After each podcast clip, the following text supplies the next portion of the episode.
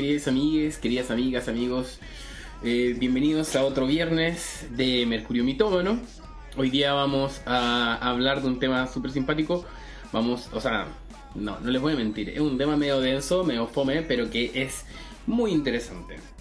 Estamos hablando de un concepto... Eh, a ver, ¿cómo les explico? pareciera ser medio cerebral, medio místico, medio matemático, numerológico a ratos, eh, medio exótico, tiene un poquito de todo eso. Estoy por supuesto, por supuesto hablando de la cábala. ¿Qué es la cábala? ¿Qué es la cábala hebrea, la cábala mística? Eh, yo me acuerdo que antes, como sobre todo para el tema de los mundiales, se hablaba mucho de las cábalas, que había que dejar de lavarse los calzoncillos, que la cábala del año nuevo. Y claro, yo creo que esa palabra viene a hablar un poco de los amuletos o de las cosas como de suerte que uno pueda mm, eh, relacionar con esta especie de eh, mística hebrea e incluso yo diría magia. Porque entra a ser parte del acervo cultural, esotérico, espiritual de nuestra de la parte europea u occidental de nuestro de nuestro linaje, de nuestro de nuestro mundo mágico. Así que para eso eh, vamos a tener un invitado muy interesante eh, de Luna Mágica, eh, Cristian y Dancing allí, lo voy a invitar enseguida. Ahora me doy un poquito el lujo de saludar a las amigas que se están uniendo, los amigos. Veo por ahí el Antonia, Zapatos Gata Coneja, Ricardo eh, Casas también hace tiempo que no lo veía. Y Pizares, ahí están llegando las amigas, los amigos. El Genio Charlatán se nos va a ir un poquito en un ratito más.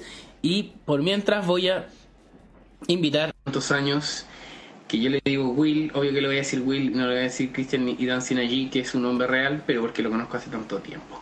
¿Cómo estás, querido? Hola, hola, bien y tú, Nachito Estelín. Bien, Cáncer. tenemos puro nombre de cariño de tanto tiempo que nos conocemos. Pero oficialmente, Cristian y Dan allí lo pueden pillar en lunamágica.tarot. Es un tremendo mago, eh, tarotista esoterista, místique, cabaliste. Ah, cabaliste. Así que hoy día nos va a ayudar a, descubrir este misterio. Pues vamos a tratar hoy día de vislumbrar un poquito y darle algunas luces a las personas que quieran aprender un poquito más de lo que es la cábala. ¿Cómo está, ¿Cómo está esta noche para ti? Me encanta ese rojo, ese negro sobre rojo. Sí, sí, estoy aprovechando la cortina que había acá, entonces me ubiqué con la lamparita, así como. sí, y nos muestro el chiquero de, la pieza, así como enfocado en mi cara, ¿viste? Pero bueno, como buen pisciano, ¿viste? Andaba corriendo todo. Eh, me junté con Bel, que llegó a Argentina, de Aima Ritual. Ritual. La Aima Ritual. Sí, nos vimos hoy.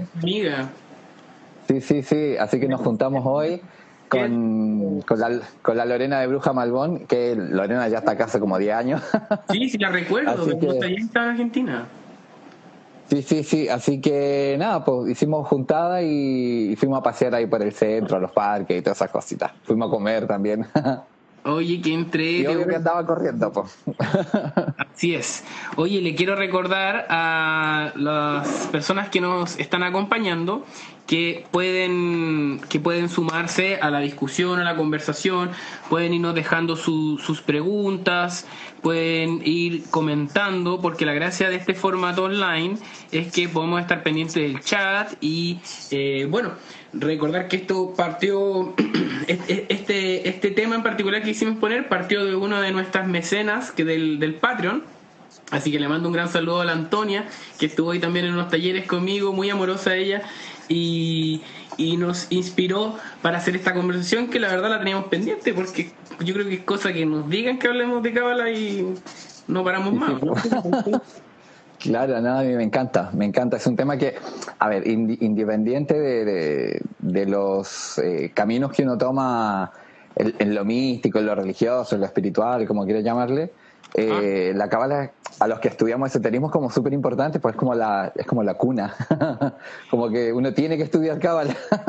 sí o sí. Sí, sí, suena, suena, suena como medio taxativo y complejo, pero yo también con los años me he dado cuenta que finalmente termina siendo las bases de, de, casi cualquier estudio y, y, a veces incluso no está relacionado con otras disciplinas, pero también nos permite un meta esquema para poder analizar otras perspectivas.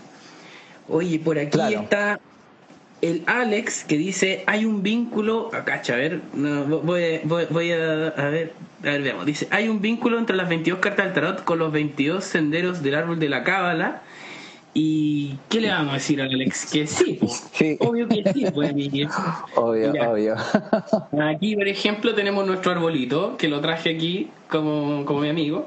Y claro, efectivamente, pues tiene 10 esferas que vamos a hablar después y tiene 22 senderos. Y esos 22 senderos full tarot. Así que de, ahí vamos a explicar bien a, fondo. De hecho, el árbol entero está relacionado al tarot entero. Claro, como que ahí, está como la unión, como cuando se habla del libro de todo, o sea, pareciera ser otra manifestación u otro formato del mismo código numérico, ¿no? Exactamente, exactamente. Yo siempre lo digo, es una combinación de, matemática, eh, de química, porque química esotérica obviamente, porque hablamos de, los elementos primordiales, los cuatro elementos, claro, alquímica, eh, y astrología. Entonces en el árbol de la vida tenía esas tres cosas, se juntan y bueno, da tarot. y ahí nosotros lo usamos para interpretarlo tanto terapéutico como, como esotéricamente, psíquicamente.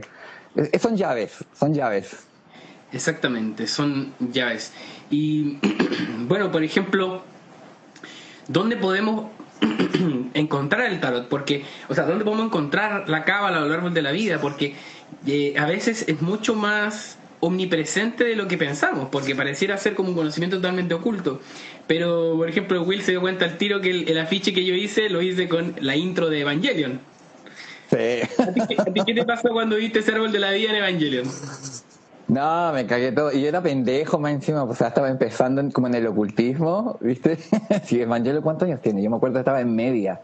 No, Evangelion es como el 94 o 95. Claro, claro yo, yo, cuando lo empecé a ver estaba en media, o sea, imagínate como en el 2099, una cosa así. Eh, nada, pues empezando a estudiar eh, magia en, general, porque todavía no tenía, no, no entendía bien como la separación, todavía no conocía a mi maestra, que fue la que como que me ordenó el conocimiento, Marisol. Ajá. Em, sí, ajá, después la tenemos que invitar. ¿Quién va esta maestra de la Isabel? Así que también...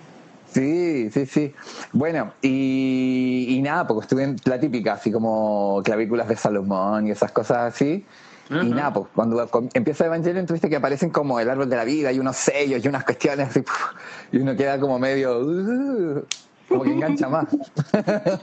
Entonces, cuando pusiste la musiquita del, del afiche fue como, sí. Sí, pues, cuando yo, me acuerdo cuando, cuando vi Evangelion, que esta serie como que trató de ser como el epítome de, de, de la serie de robots gigantes, como como el Watchmen de los robots gigantes. Eh, eh, yo, yo sentí la verdad que era como puro chamullo, como que yo decía, ah, típico de los japoneses que, al igual que nosotros, agarran como lo exótico de Occidente y, lo, vuelven como una locura, como Full Metal Alchemist. Bueno, pero pasa eso con, los japoneses, que de repente para ellos, por ejemplo, tienen este tema de las bombas nucleares, entonces siempre las, las explosiones son en forma de callampa. ¿Me entendí? Entonces, no, en serio, es como que tienen ahí, siempre es eso. Y en Evangelion pasaba que todo era como con forma de cruz, entonces uno igual pensaba así como, ah, ya le están metiendo así como un, un shanana, la ah, cruz y todo eso. Punto como que la, misma bomba se vuelve en cruz. Eh, claro, como que hacían así. Sí, pues. Pero después cuando uno va estudiando se da cuenta de todo el rollo que tienen los ángeles y todas esas cosas. Yo como que al principio sentía que era puro chamuyo y con el tiempo me voy dando cuenta que sabía más de lo que yo pensaba la gente de Evangelion. Eh, entonces, claro, algo tan banal como son los monos japoneses, eh, aparece ya este contenido. Bueno, Evangelion también tiene su onda junguiana, su onda como eh, cabalística. Y, y, claro, el tema de los ángeles, que en Evangelion es muy, es muy común, también es, es parte de la, de la cábala, ¿no? Sí, sí, sí, sí, sí. De hecho, yo creo que en, o sea, no es que yo crea, el, tema de los ángeles, los arcángeles y estas como jerarquías espirituales de la cábala es como súper importante, especialmente en el sentido práctico de, la cábala. Cuando estamos, porque, a ver, los que estudiamos magia estudiamos cábala como para poder mover energías, ¿no? No es como porque, no es del lado tan místico. Lo aplicamos de manera mística muchas veces, pero el 90, el 80% es para decir, bueno, ¿cómo muevo tal energía? Porque encima eso es lo que tiene la cábala, te va como eh, seccionando las cosas, como que te las pone como en casillas y va diciendo, bueno, esta energía va a mover esto, esta otra energía mueve esto otro, o la combinación de esta con esta mueve esto otro, ¿se entiende? Es como que va, y, es un manual. Cuando uno estudia cábala es como que de cierta manera estás estudiando un manual universal, de cierta manera. Sí, pues es un, un esquema, es como un mapa conceptual en el cual podemos como, como ver los estados de conciencia, los planos de existencia. Bueno, obviamente cuando hablamos de esto estamos hablando de creencias muy específicas, de creencia espiritual y que en realidad son la única forma que tenemos también como de, de etiquetar lo sutil, lo invisible. Y en ese sentido nos encontramos con este trabajo realmente sublime que ya tiene milenios de antigüedad y que sigue siendo relevante y nos sigue dando materia de estudio. Eh, por aquí nos saluda Salo Villal y dice, hey, qué buena conversa. Gracias. Eh, quédate con nosotros, fúmate la conversa, nos tira un besito. Yo también le tiro un besito. Ay, la Salo Villa. Ah. Salo también es de Chile. No sé si ahora estará en Chile o en Inglaterra o, o en Nueva Zelanda, no sé. Ella siempre está afuera. Ella era, cuando yo la conocí, era traductora ya de inglés. Después ya hizo, creo que para el profesorado, eh, hizo un magíster, un PhD, no sé, pero la chica es, es, grosa con el tema de, las lenguas. y también Brujilda, sí, en Chile, eh, entonces saludos para Chile, Salito. Eso, por ahí nos vamos También conoce a la Marisol. También. Ah, bacán, ya qué rico. Pues sí, me encanta que aquí se van armando, se van juntando las distintas comunidades, los distintos amigos.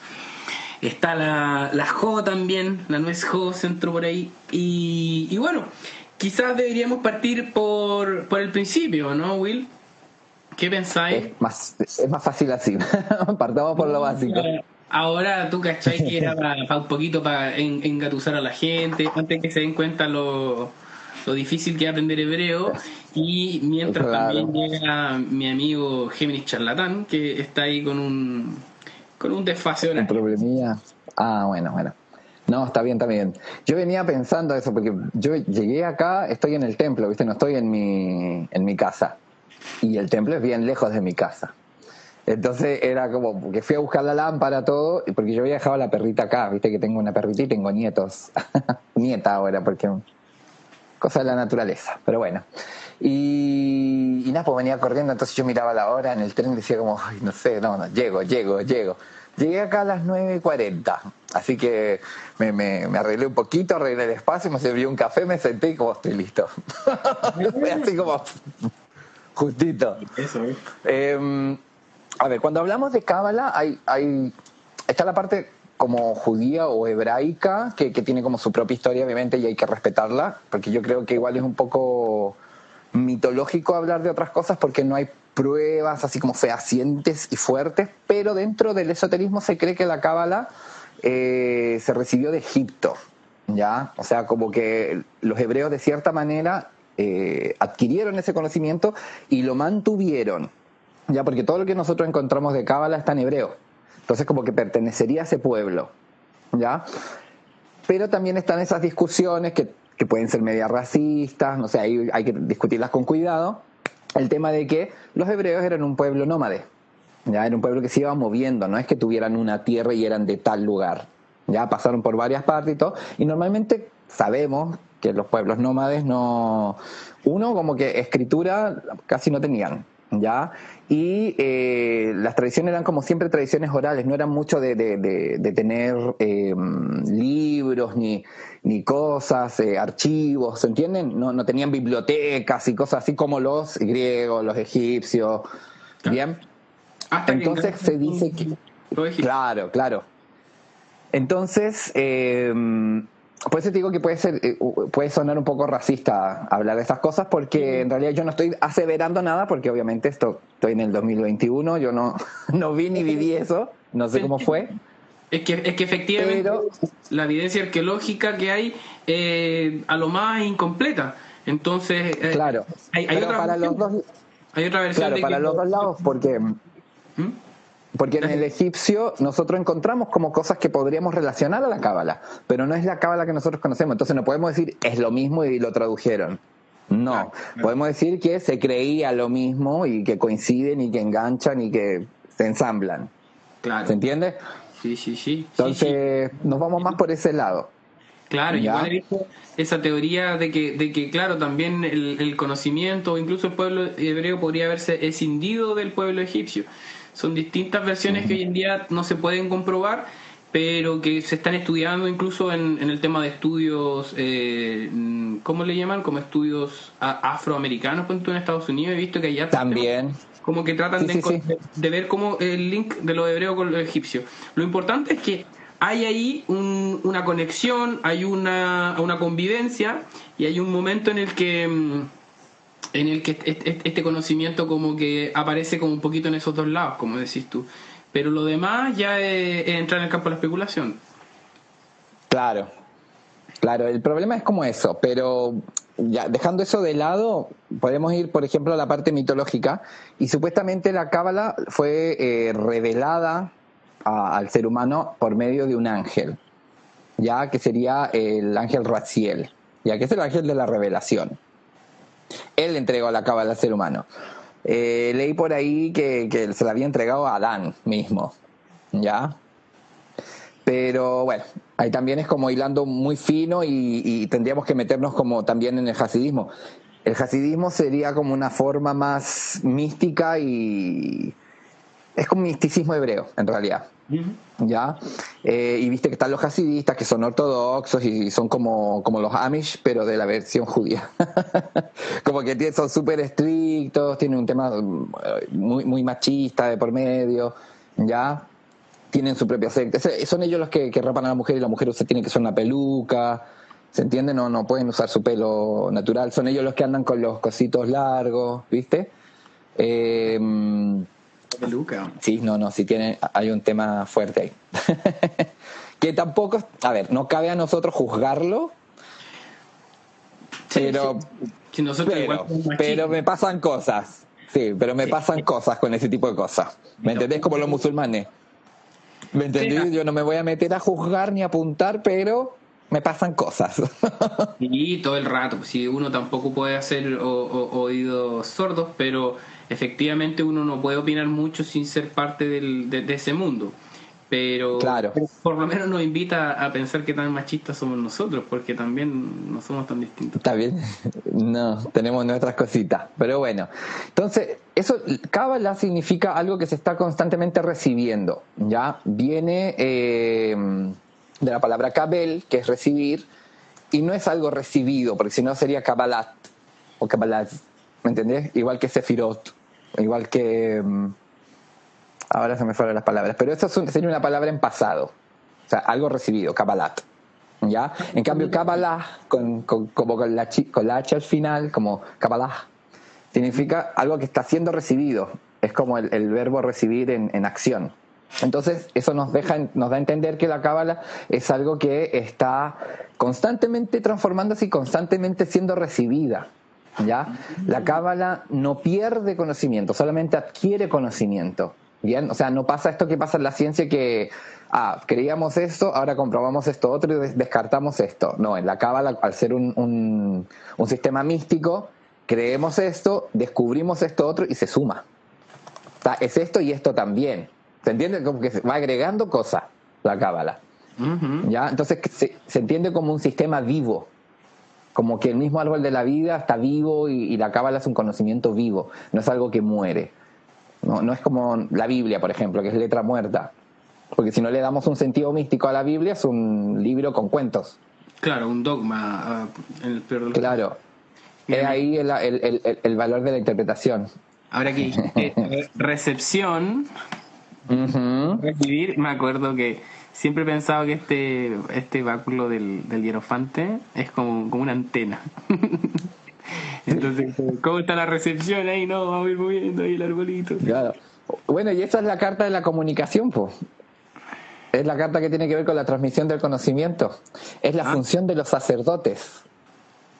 Ahí hay otro tema, porque los que recibían la cábala son los profetas, no los sacerdotes. Los sacerdotes tienen el trabajo de comunicar el conocimiento místico, o sea, el conocimiento de Dios, la palabra de Dios que es, recibida por los profetas al pueblo. ¿Se entiende? Entonces, eh, esotéricamente se habla de la iglesia invisible y la iglesia terrenal o visible. Ya la iglesia visible sería la de los sacerdotes que comunican al ser humano, a los hombres, a las mujeres, a la humanidad, las cosas, y la iglesia invisible era la esotérica, o sea, la, oculta que eran de los profetas, que eran los que estaban recibiendo estas iluminaciones y estas visiones y todas las cosas. Y ellos escribían eh, todo este conocimiento. Y el problema radica en que la iglesia oculta con la iglesia eh, física se separaron. Entonces, hoy en día se habla de que la iglesia es una iglesia haciendo referencia a la católica, pero podemos hablar de todas las religiones que se basan en una escritura y no en el sentido ni en el espíritu de esa escritura. Hablan de la letra muerta, o sea, repiten como loro algo que escribieron hace dos mil años atrás, ponele. Que obviamente no sirve, no es aplicable, no, está vivo, no se está transformando constantemente. ¿Se entiende? Sí, eh, quizás era súper bueno en esa época, pero hoy ya no, no, no podemos. el 90% de las cosas nos sirve como de referencia simbólica de algo, pero ya no se puede aplicar. O sea, no, uno no podemos andar apedreando gente porque se portó mal, ponele. ¿Me entendí? Me encanta esa, esa, esa aclaración porque también no, no, habla de cómo enfrentarnos al conservadurismo que está ligado también a este tipo de dogma y conocimiento. Claro. Llegó la, la Aima también, la, la Bel, nos llegó saludando. Hola, hola. Y está la, la, bruja Malbon. La bruja Malbon. Sí, que le mando un saludo y, en un ratito más invitamos a la, a la Bel también que nos dé algún tip. Ahí cuando quiera meter la cuchara nos avisa. La Bel también, hay arroba de ritual, ella también es estudiosa de la cábala y también ahí tiene que aportar. Ocultista. Y mira, y me gustaría hacer una, una, definición de magia, a propósito que hemos hablado tanto, porque siento que es, es, es, un, es un término como tan amplio o etéreo que de repente nosotros sabemos a que nos referimos, pero como que en general se puede ocupar como, como el término energía, ¿cachai? Que significa cualquier Claro. Entonces, me, la otra vez estaba viendo un canal que se llama Esotérica que en YouTube. Está súper interesante y es de un académico que habla sobre cábala y otros tipos de, mística.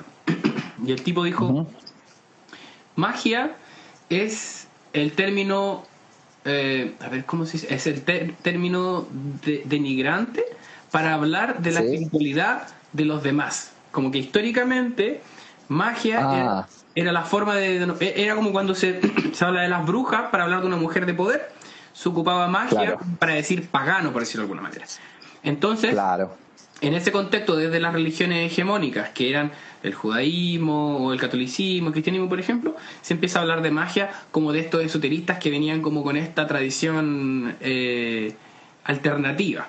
¿Cachai? claro, como medio despectivo incluso. Sí, por supuesto. Y, y, y mm. después, como después de la, del renacentismo, ya como llegando al, siglo XIX con las órdenes y todo ese tema, como que se reapropia. Tal como que se reapropió el, neopaganismo, ¿cachai? El término bruja, se reapropia. Y ahora somos nosotros los magos, somos nosotros los magia, y venga a decirnos, ¿cachai? Pero finalmente son las prácticas esotéricas o las prácticas espirituales incluso de otra religión y que en este caso ya tiene que ver con las prácticas europeas de esoterismo de, la época medieval hasta la actualidad, ¿cachai? Y entonces ahí nos da también que entender... más acotado. Y ya si decimos magia, son prácticas esotéricas, prácticas espirituales eh, de la tradición europea, por decirlo de alguna manera. Eh, sí, occidental, digámosle. Occidental. Me parece súper Mira, tenemos que pensar que magia es una palabra que viene de los persas igual, ¿ya? Y los magos eran sacerdotes, que eran, eh, dentro de lo que tenían, eran astrólogos, ¿bien? Entonces, eh, ¿quién es ese? ¿El, el, Gemini? Eh, el ah. estante charlatán. Ahí está, ahí está, ahí está. Eh, llegó el charlatán. Está claro, está. Yo creo que está, está, juntando los poderes. ya, dale, no, no, no, no, aquí, eh, sigue hablando tú. Eso tenemos que hacer nosotros. Bueno. Bueno, ah, bueno, también les cuento que este regalito me lo trajo Bel. Ah, que está mirando. Es un Dorje. Acércalo. Ah, un Dorje tibetano. Sí, sí. Así que para que lo usara hoy, me dijo, así que me lo puse hoy. bueno, entonces los magos eran sacerdotes, entonces ya tenemos que pensar que la magia es una práctica de cierta manera sacerdotal. ¿Ya? Entonces sí tiene que ver con la transmisión, sí tiene que ver con un conocimiento profundo y místico. Bien, después tenemos que entender que la definición de magia que viene ya del renacentismo, de todas estas órdenes, la Golden Dawn y todo eso, yo siempre voy a hablar de la Golden Dawn porque es como la más conocida, sino la eh, Aurum Solis, que, es otra tradición eh, de magia, ya que no es rosacruciana. Bienvenido, Géminis. Hola, hola, ¿cómo están? Está, como en llamas hoy. Es como el arbusto que hablaba. El arbusto, claro. Un ojo de oro. Oye, tenía el ojo de oro. Metatron. Es El, el, ojo de oro que, que apareció en Plaza Dignidad. ¿Han visto eso? Sí.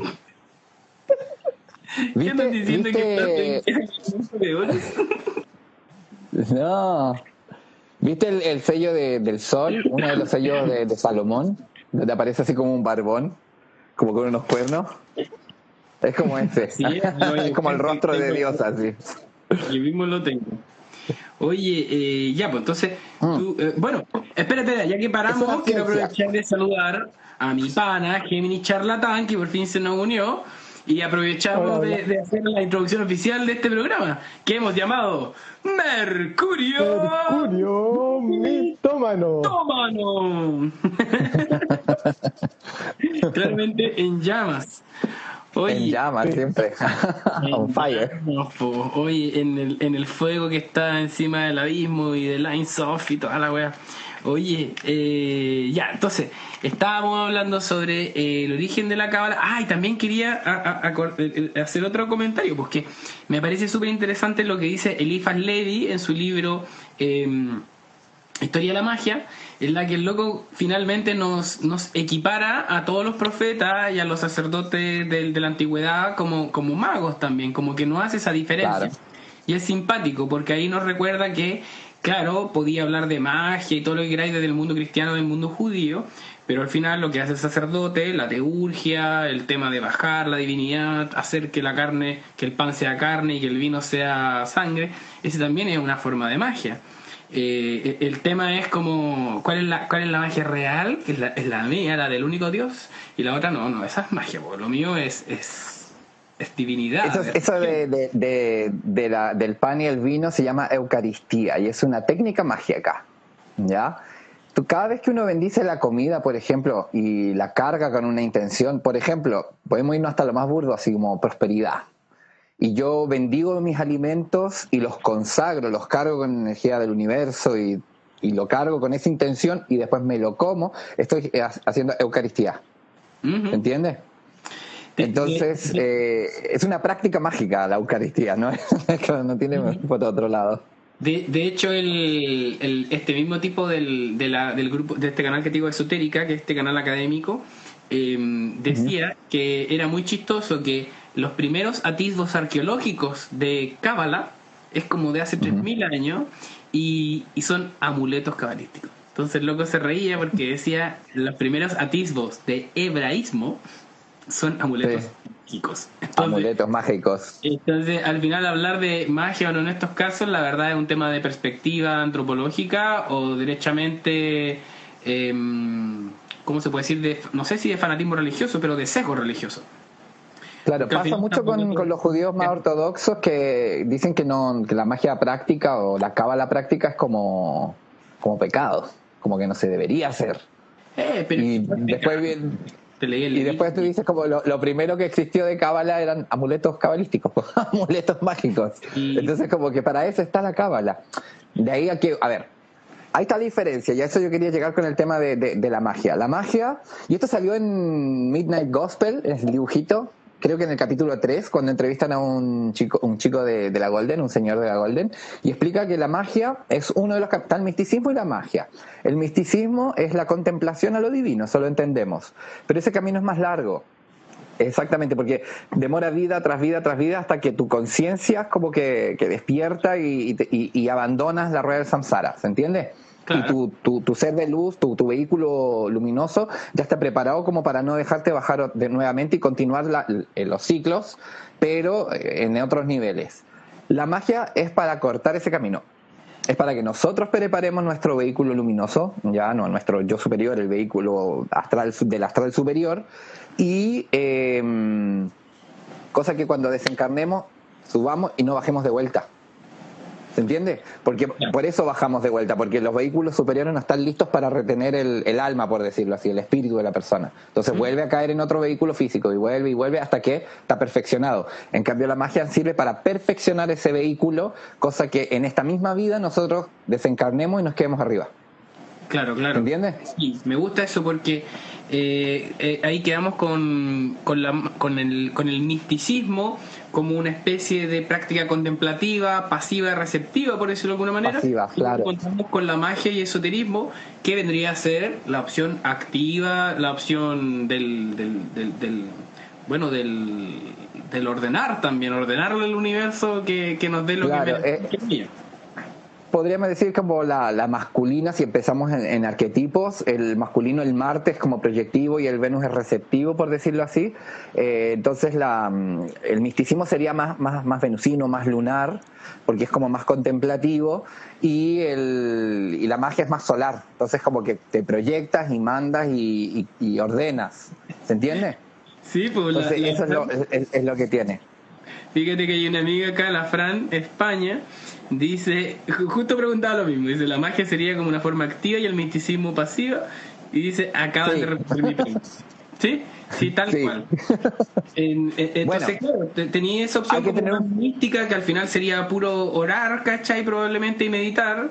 Y tenía un asunto como de la magia, el que ya tiene como un ritual, un teatro y todo lo que queráis. Exactamente. Que incluso la magia puede ser no tan teatral, ¿eh? O sea, puede ser de, sentadito al frente de tu altar y, trabajar a niveles psíquicos, a niveles mentales. No es necesario que, que sea como con gran parafernalia. Nosotros usamos la, la parafernalia y esas cosas porque todo en este plano igual vibra, o sea, independiente que sea físico y material. Entonces, por ejemplo, en la Golden Dawn usan muchas tablas con letras y colores y números y eso está vibrando de cierta manera. Entonces tú cuando estás conjurando algo y eso está sobre tu altar y, uno proyecta, porque uno mira sobre eso y luego proyecta esos símbolos, estás moviendo esas energías igual y eso está ah. vibrando también. Hay un Nick Farrell en su creando talismanes usa el sistema de la Golden Dawn para crear eh, basado en la Golden Dawn igual no es no es fidedigno, fidedigno, pero basado en el sistema de la Golden Dawn para crear talismanes. Y él habla que los talismanes tienen que ser de colores y con ciertas eh, figuras geométricas, cosas que, y ponerlos a la vista. Uno los consagra y los cuelga, por ejemplo, o los pone en el escritorio donde le llegue la luz. No saca nada con que ese talismán esté escondido, porque ese talismán que funciona a través del color y la forma tiene que ser visto, o sea, tiene que estar a la luz. Claro. Oye, ya, como para que irradie a, propósito de, color y forma, quiero aprovechar que volvió Gemini Charlatán y preguntarle, que no lo hemos dejado hablar, ¿cómo, cómo, cómo, va, ¿cómo va? No, bien, bien, bien. O sea, ahí, ahí tuve varios problemas de conexión, así que por eso ingresando hasta ahora y también como que me, me caí, me volví, así que, eh, pero pero eso, muy, muy metido en la, en, la, en la conversación, así que interesado ahí en, en, en, el tema de, claro, cómo nos vamos introduciendo y... ¿Sí? Es, que el, el, Franz aquí te, te mandaba un saludo, decía que está ahí como el Ifrit de American Gods, te encontró que está ahí como un genio árabe. Oye, y, se nota, pero... Y, qué opinas tú, Géminis? ¿Cómo entraste tú a la cábala? A la, ¿Cómo caíste en la cábala? ¿Cómo caí en la cábala? No, yo caí de forma ñoña, así ñoña ñoña. Yo caí por, eh, por Evangelio nomás. de otaku. Como que vi, esa, vi ese, e, e, e, ese, diagrama y dije, ¿qué es eso? Y como que empecé a meterme, a meterme, a meterme, y ahí como que ya empecé a, entender ciertas cuestiones, ¿cachai? pero igual yo creo que el acercamiento más como más profundo que tuve, que tampoco es lo suficientemente profundo porque no, no avancé más, eh, producto del 18 de octubre, eh, ahí tengo un, una, una, una, anécdota al respecto.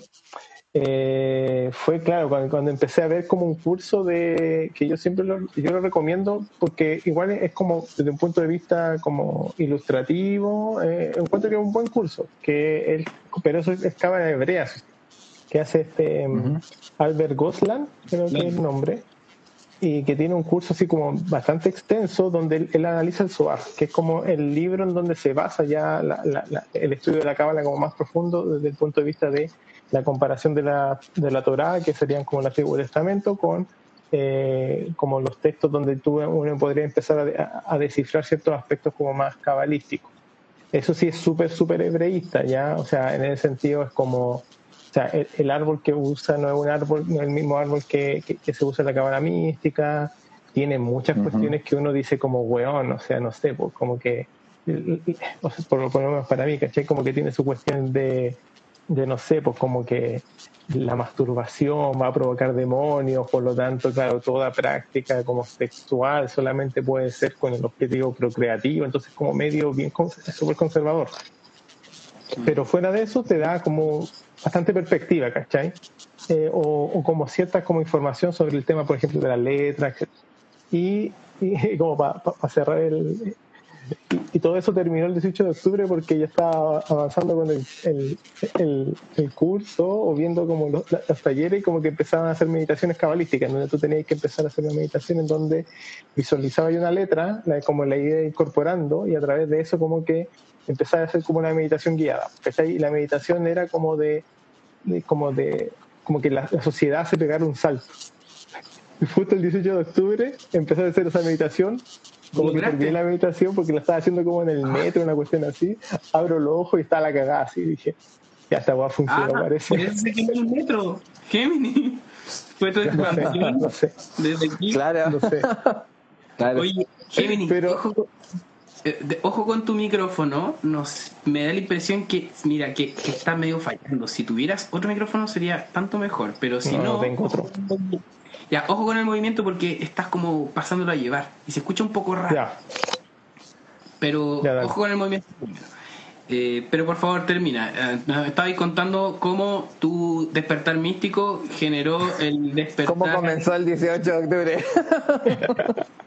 no, sé, yo solamente lo. Sí, mi, mi, escepticismo radical me hace pensar que solamente fue una sincronía, nada más. Pero el tema es que ahí paré el curso. Pero, que si es culpa tuya, entonces. Claro, claro. No, sí, por eso. Sí, voy a tener que continuar para que las cosas sigan avanzando. Pero por eso, o sea, como que.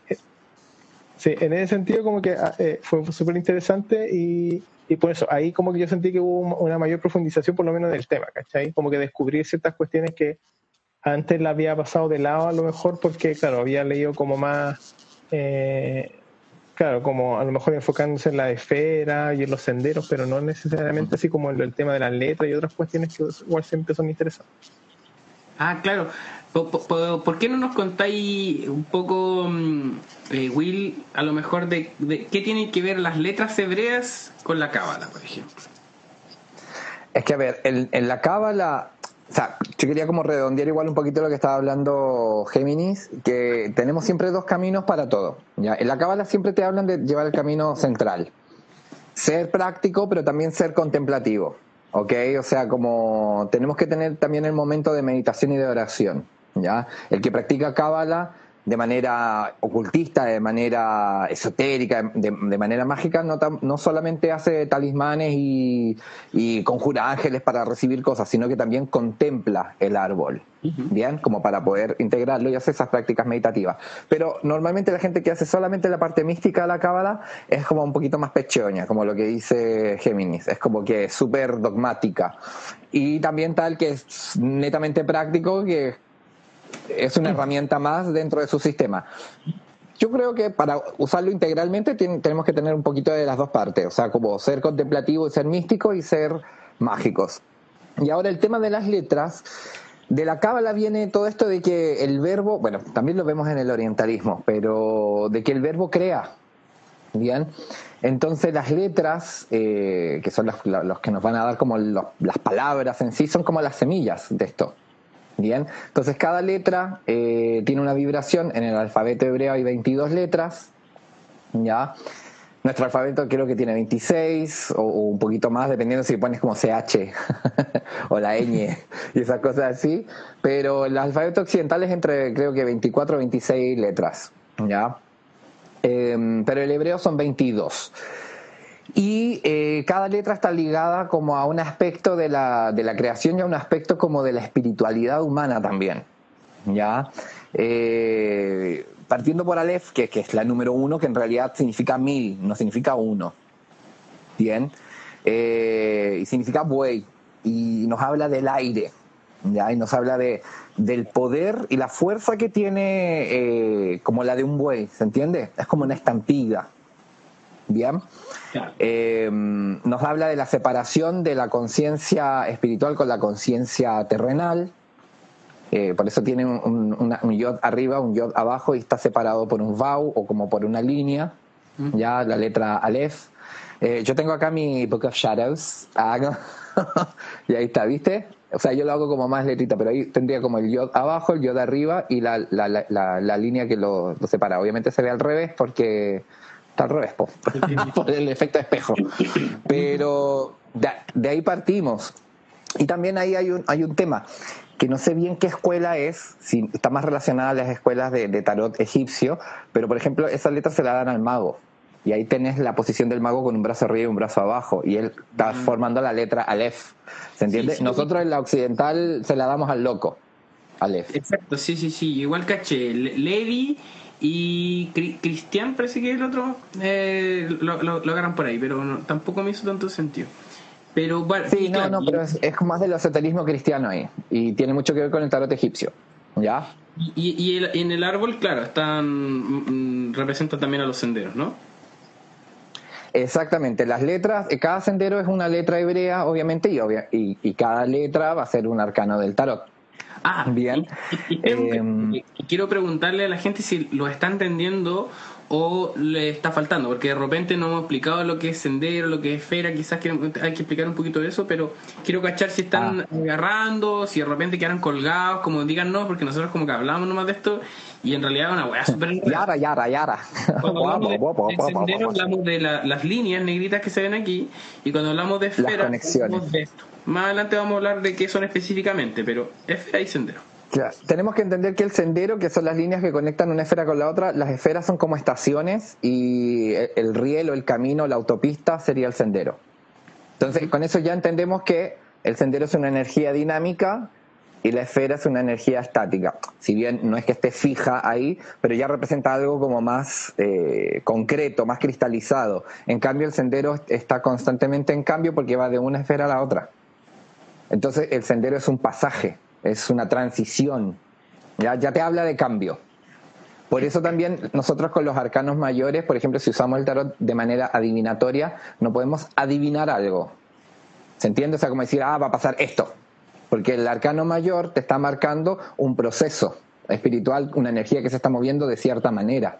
Por ejemplo, la torre no es como, uh, un accidente, no pero las energías que se están moviendo son energías eh, fuertes, potentes, de, estar, te va a remecer todo y dependiendo del arcano menor que salga, si vas a tener un accidente o no. ¿Se entiende? Porque puede, el arcano menor representa el estático. Claro, el evento te lo va a representar el arcano menor. Y, claro, y, recordemos que los arcanos menores, o sea, si, si los arcanos mayores van a ser los senderos, los arcanos menores van a estar encapsulados en, en, la esfera que, le, que, les convenga, porque, o sea, que les corresponda, porque recordemos que este es el, el 1, el 2, el 3, ah, estoy al revés, el 1, el 2, el 3, el 4, el 5, el 6, el 7, el 8, el 9 y el 10. Weón, qué risa, la otra vez me enojaba tanto leyendo Alifas Ley porque yo decía ¿Por qué este weón tan desagradable pone todo al revés? Y weón, acabo de poner el árbol de la vida al revés. ah, porque, por el Instagram, por el Instagram, básicamente que me lo da vuelta. Claro. Pero para, para los que estén viendo el arbolito, fíjense que en realidad esto es, al revés. al revés. Entonces, claro, el 2 el, el, el, estaría acá, pues, pero en este caso, si se fijan, aquí tengo un 3. Ojo que este árbol de la vida que tengo aquí es un árbol que es como bastante peculiar, no, es lo normal. Este es como, tiene símbolos como el trígel, como el yin yang, que son evocativos de otras místicas, pero que no pertenecen al, a la cábala. Este es un árbol totalmente y hereje. Pero me encanta. No, es moderno, es moderno y, representa las cosas para que nosotros lo entendamos hoy en día ya que nosotros tenemos un montón de información. Es lo que pasa con la brujería tradicional moderna, que tiene un nombre contradictorio, tradicional moderno. ¿Se entiende? Es como que uno dice, ¿cómo es tradicional y moderno a la vez? Es tradicional porque hace todos los rituales que pertenecían a la brujería tradicional y que pertenecen a una tradición que se viene repitiendo, con lo moderno que nosotros, por ejemplo, en la brujería tradicional moderna, trabajamos con los chakras. Los chakras no son de la brujería. No tienen nada de medieval, ni de europeo, ni de celta, ni de ninguna cuestión, pues. ¿Cachai? Entonces, es algo adquirido. Entonces, esa sería la parte moderna. Por ejemplo, una bruja tradicional, no te, tradicional pura, no te debería hablar de chakras. Ah, ¿Se entiende? Claro, Y debería trabajar solamente con divinidades de su zona. Por ejemplo, si la mina vive en Irlanda, trabaja con Bloodwet, con Kerridwen y todas esas cosas así. Pero una bruja, una bruja tradicional eh, gringa podía trabajar con las cosas celtas porque su tradición viene desde allá, pero normalmente trabajan con divinidades que están alrededor de esas personas, o sea, como geográficamente. Una bruja tradicional, por ejemplo, chilena, va a trabajar con divinidades o con folclore chileno. Es que probablemente eso, sea, eso, probablemente sea derechamente un cálculo, por ejemplo, como un brujo. Claro. Exactamente. Si no, apropiación. Si no. Y sí, y sí, el tema es que, a ver, igual uno se puede, uno en lo personal, puede como acercarse a cosas, por ejemplo, yo me podría acercar a lo mapuche, a mí no me llama igual, ¿eh? no, no, no me meto con esas cuestiones, pero con respeto, o sea, yo digo, a su tradición, yo practico otras cosas. Pero podría llamarme como por un respeto a la tierra en la que nací, bla, bla, bla, o en la que vivo, ahora no vivo en Chile, pero ponerle que vivo ahí, listo y hacerlo personal, pero de ahí a formar una tradición, así como Wicca Mapuche, no sé, sería como. No, no, qué Weird.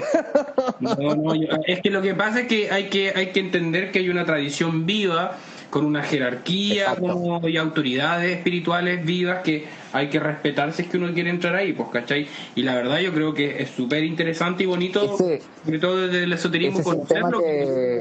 Pero, es un tema que tenemos que ver, dioses vivos y dioses muertos, porque es algo que la gente no entiende.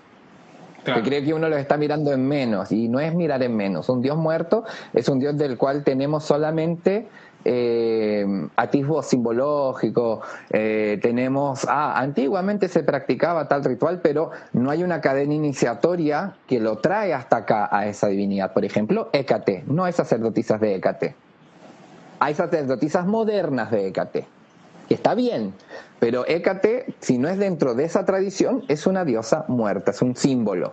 ¿Se entiende? Diferente los orillas, diferente las divinidades mapuches, ¿se entiende? Que son en una tradición que no se ha muerto, que no ha parado y tiene continuidad, tiene linaje desde el comienzo hasta el día de hoy. No ha parado, sigue la, la cadena iniciatoria. ¿Se entiende? Se sigue la transmisión de la tradición, entonces como que no ha muerto eso. Es esa más que nada la diferencia. Y el peligro de los dioses vivos es que si no los trabajamos directamente como tienen que ser trabajados, ahí sí te puede llegar un chicotazo. Estamos hablando de una entidad viva, de un ser espiritual vivo, que, piensa, que siente, que quiere cosas. Entonces te puede dar como un, un guatapá. Pero bueno, eso podríamos hacer otro programa sobre esas cosas. Sí. Uy, me encanta. Queda, anotado al tiro nomás para la próxima. Y me súper desvié de lo que me habían preguntado. Ah, el tarot. Mira, mira, acá. Ah. a ver, qué Al revés, sí. Está bien, está bien, está bien. No, no, está bien. Está bien.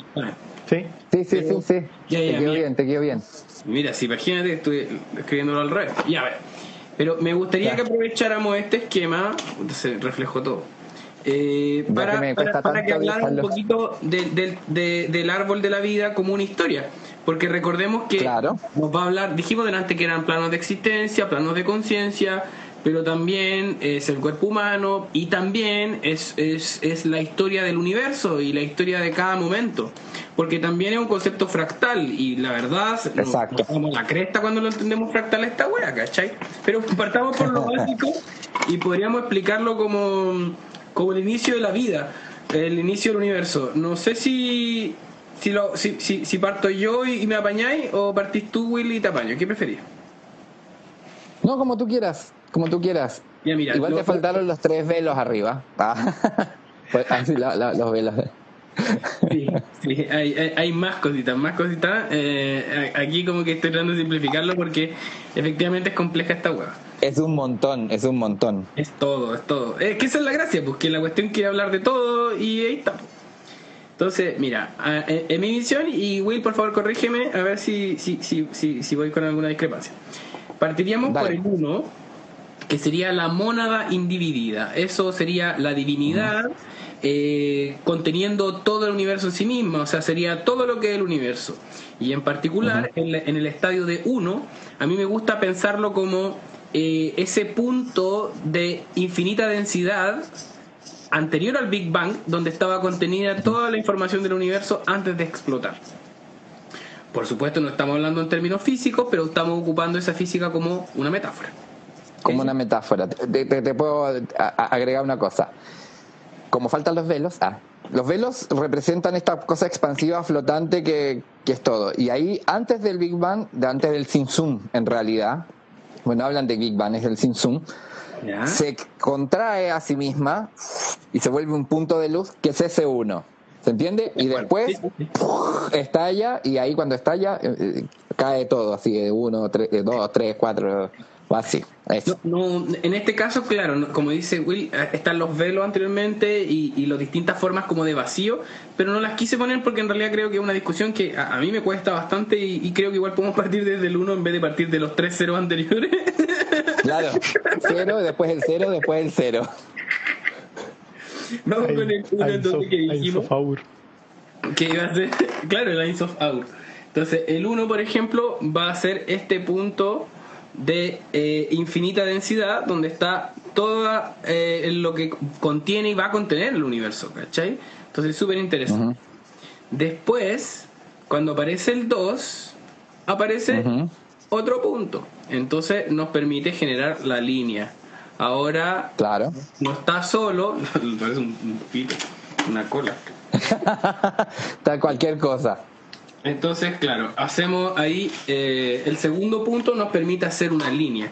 Entonces, el 2 va a ser un número ya de, de, tú y de yo, del avance, del aquí y el allá, del antes y el después. Aquí comienza la polaridad. Pensando en el hermetismo, comienza la polaridad.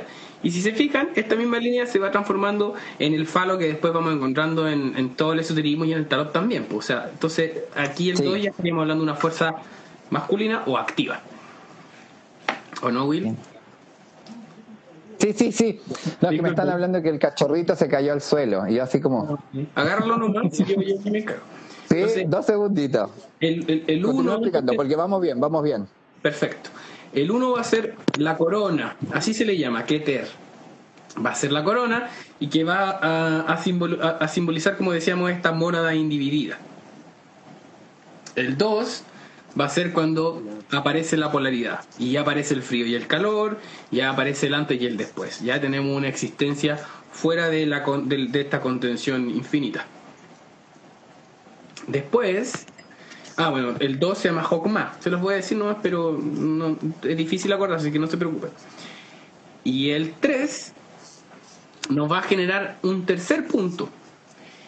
Y ese tercer punto nos va a dar la primera forma geométrica ya y que va a ser la forma. Entonces, como una esfera informadora o que da forma, pasa a ser este aspecto femenino o pasivo, que es el que recibe el 2 y el que le da una forma ya física, o sea, no física todavía, pero ya le da una forma que podemos entender.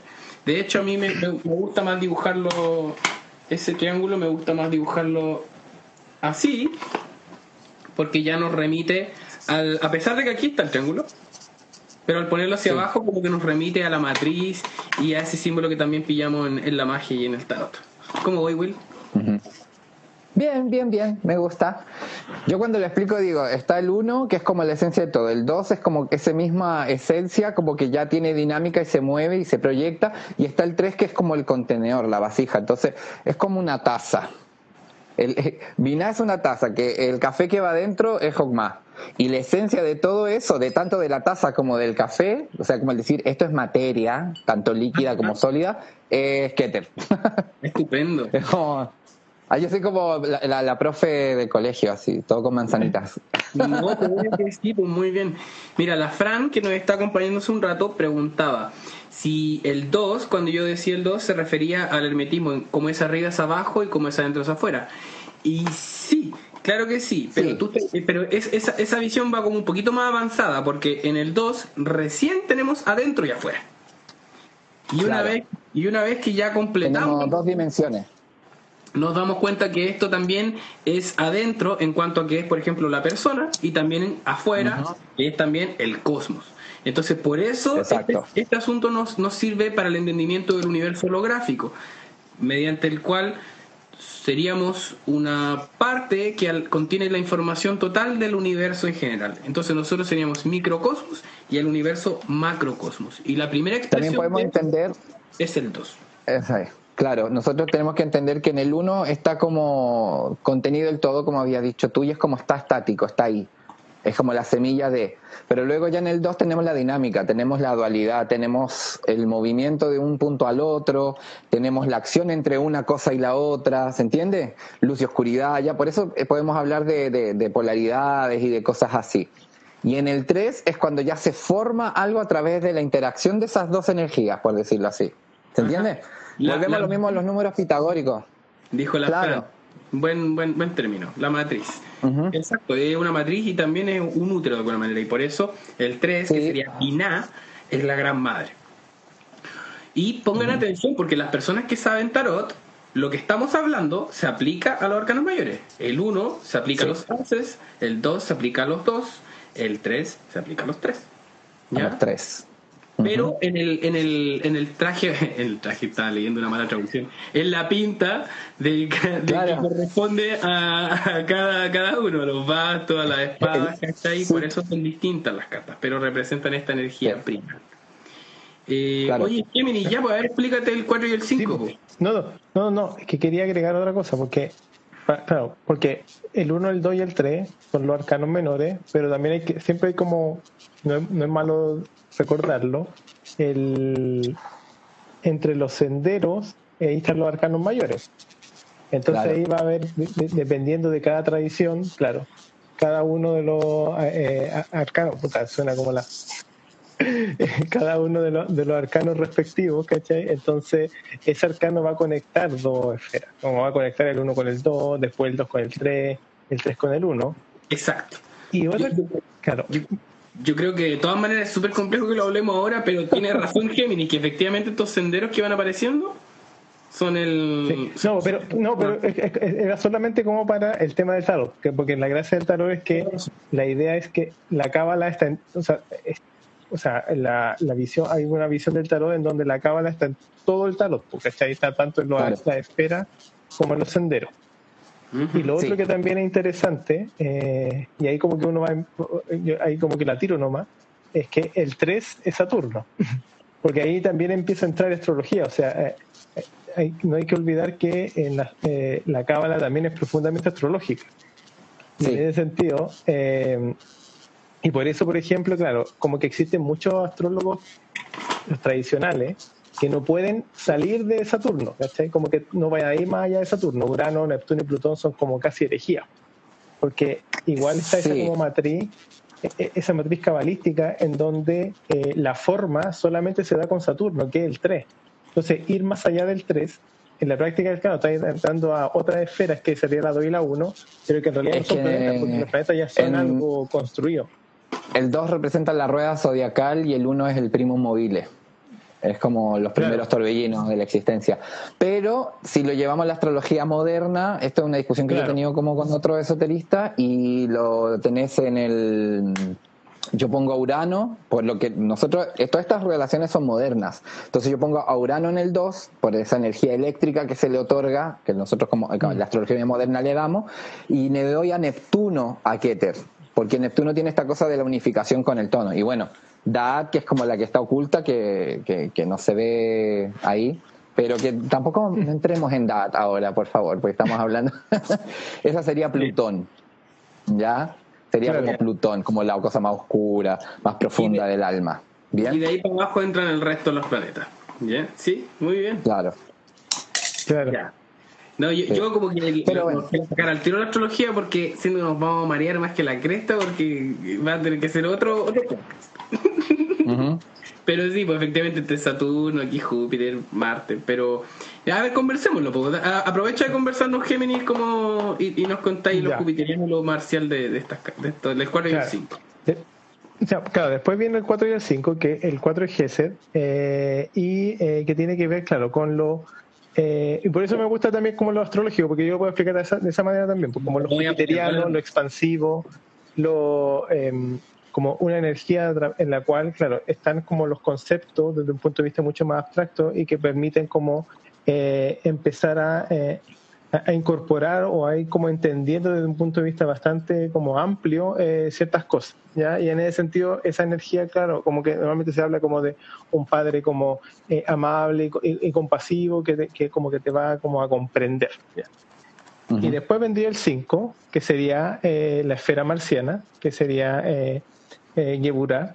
Y eh, Yeburá tiene la característica como es marciana, claro, de ser una esfera mucho más eh, dura, mucho más eh, eh, severa, en donde la, la, idea marcial, Claro, la idea es como destruir y eliminar aquello que no es positivo, que no nos permite como avanzar y que no nos permite, yo lo voy a poner así, ir más allá. Entonces es como que va depurando aquellas cosas que en realidad son, son que no, que no necesitamos. Y esa cuestión a mí siempre me, me, llama mucho la atención porque se entiende perfecto esa cuestión, esa como dicotomía que existe como en el, y que me voy a poner medio cristiano católico, ah, no, cristiano, eh, en, el Jesús, ¿cachai? Que, eh, que Jesús, como en la esfera crística, tiene que ver con el 6, pero siempre se ah. habla como, claro, tú tenías una, una visión de Jesús que es como el Jesús bondadoso, que es como el amar al prójimo como a sí mismo, que sería como la esfera del 4, que sería Jesús pero también tenía el Jesús que va a, y expulsa a todos los mercaderes del templo, ¿cachai? Y que es severo, y que aquí está la espada y va a destruir.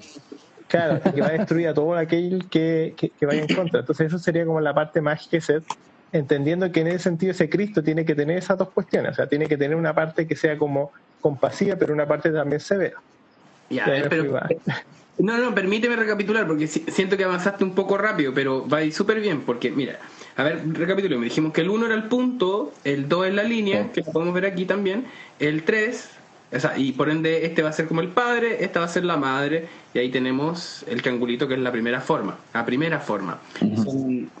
Eh, ese 3 en realidad nos genera las dos dimensiones, porque recién tenemos un triángulo. Y cuando llegamos al 4, ahí ya llegamos recién no sé si a una tercera dimensión en realidad, pero sí llegamos como a una mesa de cuatro patas, llegamos a una estabilidad inusitada que no teníamos en el 3. Entonces el 4... Llegamos al cubo. El cubo nos da esa estabilidad que va a ser cúbica y que por ende va a ser... Eh, yo, siempre lo he pensado como, como, una figura, en este caso media masculina, pero que tiene que ver con, con, con, una estabilidad que te recibe, que te sostiene, ¿cachai? Que es como muy benevolente. Entonces en ese sentido es como jupiteriano, ¿cachai? Y el tema es que es una estabilidad que al igual que en el 4 de todos los tarot, eh, va, a resultar demasiado estable, como tendiente al estanco. Y la única forma de salir sería la energía violenta o marcial que decía Gemini, esta energía como explosiva del 5. Y el 5 para mí y todos los, los, los 5 del tarot eh, son crisis, o sea, los 5 de los arcanos menores. Algún tipo de crisis para poder salir del 4. A veces el 4 está rico igual, pero para seguir avanzando se necesita esa crisis, el conflicto, la decepción, la derrota. Claro, igual siguiendo un poquito tu línea, por ejemplo, podemos decir que en el 1, el 2, el 3 se da la forma ya, como que te va a dar las bases como para la materia, en el 4 ya toma un, como la estructura cúbica, esa tridimensional, como con perspectiva, pero ya en el 5 ya tenemos los cinco sentidos, entonces ahí nos habla de que ya viene esto de, la caída a, este plano de los sentidos, a que las cosas se sienten, duele, son más, es más violento, ¿se entiende? Los sentidos, la luz, sea positivo, sea negativo, es algo un poquito más violento, un poquito más agresivo. El llegar a este mundo no es algo suavecito. O sea, cuando te entra el aire por los pulmones, eh, eh, es algo, eh, si bien es el toque de vida, es una cosa media violenta. ¿Se entiende? Entonces, eso es lo que le da la chispa. Y hablando místicamente, en ese pilar, por ejemplo, tenemos el 3 y el 5 abajo. En el 3 están los jueces del karma, o sea, los que ejecutan el karma, o sea, como en el sentido de que dictaminan, ahí está el tema saturnino, pero los ejecutores del karma, o sea, los que salen con la espada a cortarle la cabeza a los malos o a cuidar a los buenos, están en el 5. ¿Se entiende? Sí, sí. Oye, y se habla del ojo izquierdo de Dios, que es el ojo que está, ojo al, al charqui, mirando quién se manda una cagada y quién no. Oye, se me olvida cuál es Yahim y cuál es Boaz. ¿Está bien así? Eh, Yahim es, eh, sí, es el blanco eh, y Boaz es el negro, o sea, el de, el de Vina. Mm. Yahim y Boaz. Espérate, ¿ahí lo hice al revés? No, lo hiciste al derecho tuyo. Pero se entiende, se entiende. la B es como una B al revés. Digo eso no para que se aprendan lo que es el Yahimi Boaz, sino porque lo pueden ver, por ejemplo, en la, en la sacerdotisa, en, las cartas del tarot, y se van a dar cuenta que ahí y en varias cartas más, cuando vean esos pilares, estamos hablando de esto, porque eh, con pilar, mira, por ejemplo acá. Claro. Y Boaz. Y Boaz.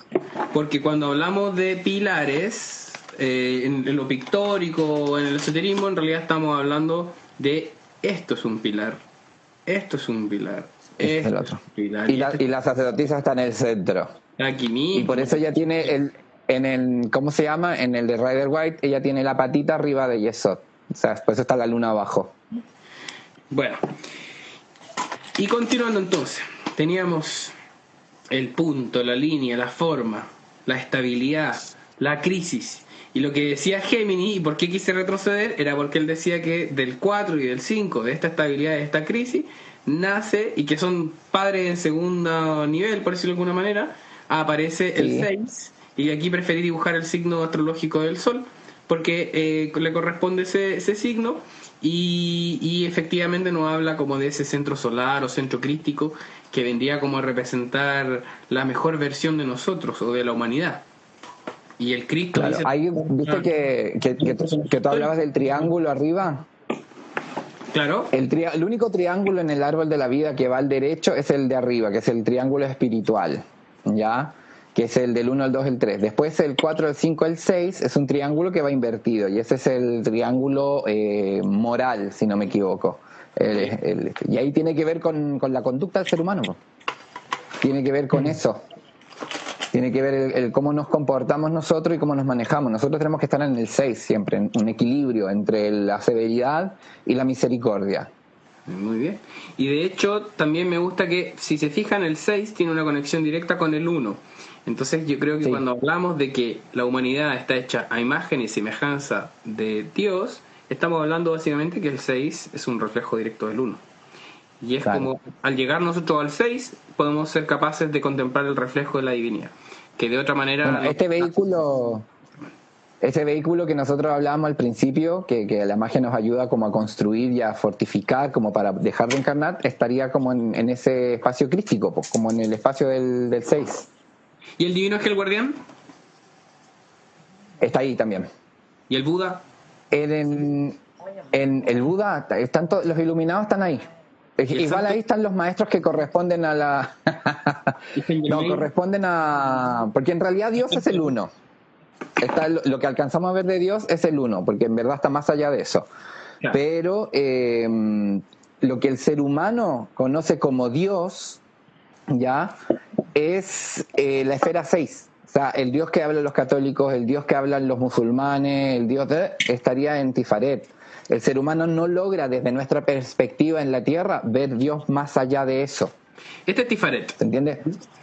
Ese es Tifaret. Sí, este. La belleza. Keter, Gesed, Binah, Jokma. No, no, no. No. Espérate, espérate. Keter, Jokma. Disculpa, Keter, Jokma, Binah, Gesed, Gebura, Tifaret. Está. Sí, disculpa. Eso. Y bueno, y después del 6, pasamos al número 7, que es la victoria, y que en este caso, siguiendo la, la visión de Géminis, sería Venus. Y es la esfera de la naturaleza, de las fuerzas naturales. Y acá, eh, bueno, y después tenemos el número 8, que sería... Mercurio. Mitómano. Ah.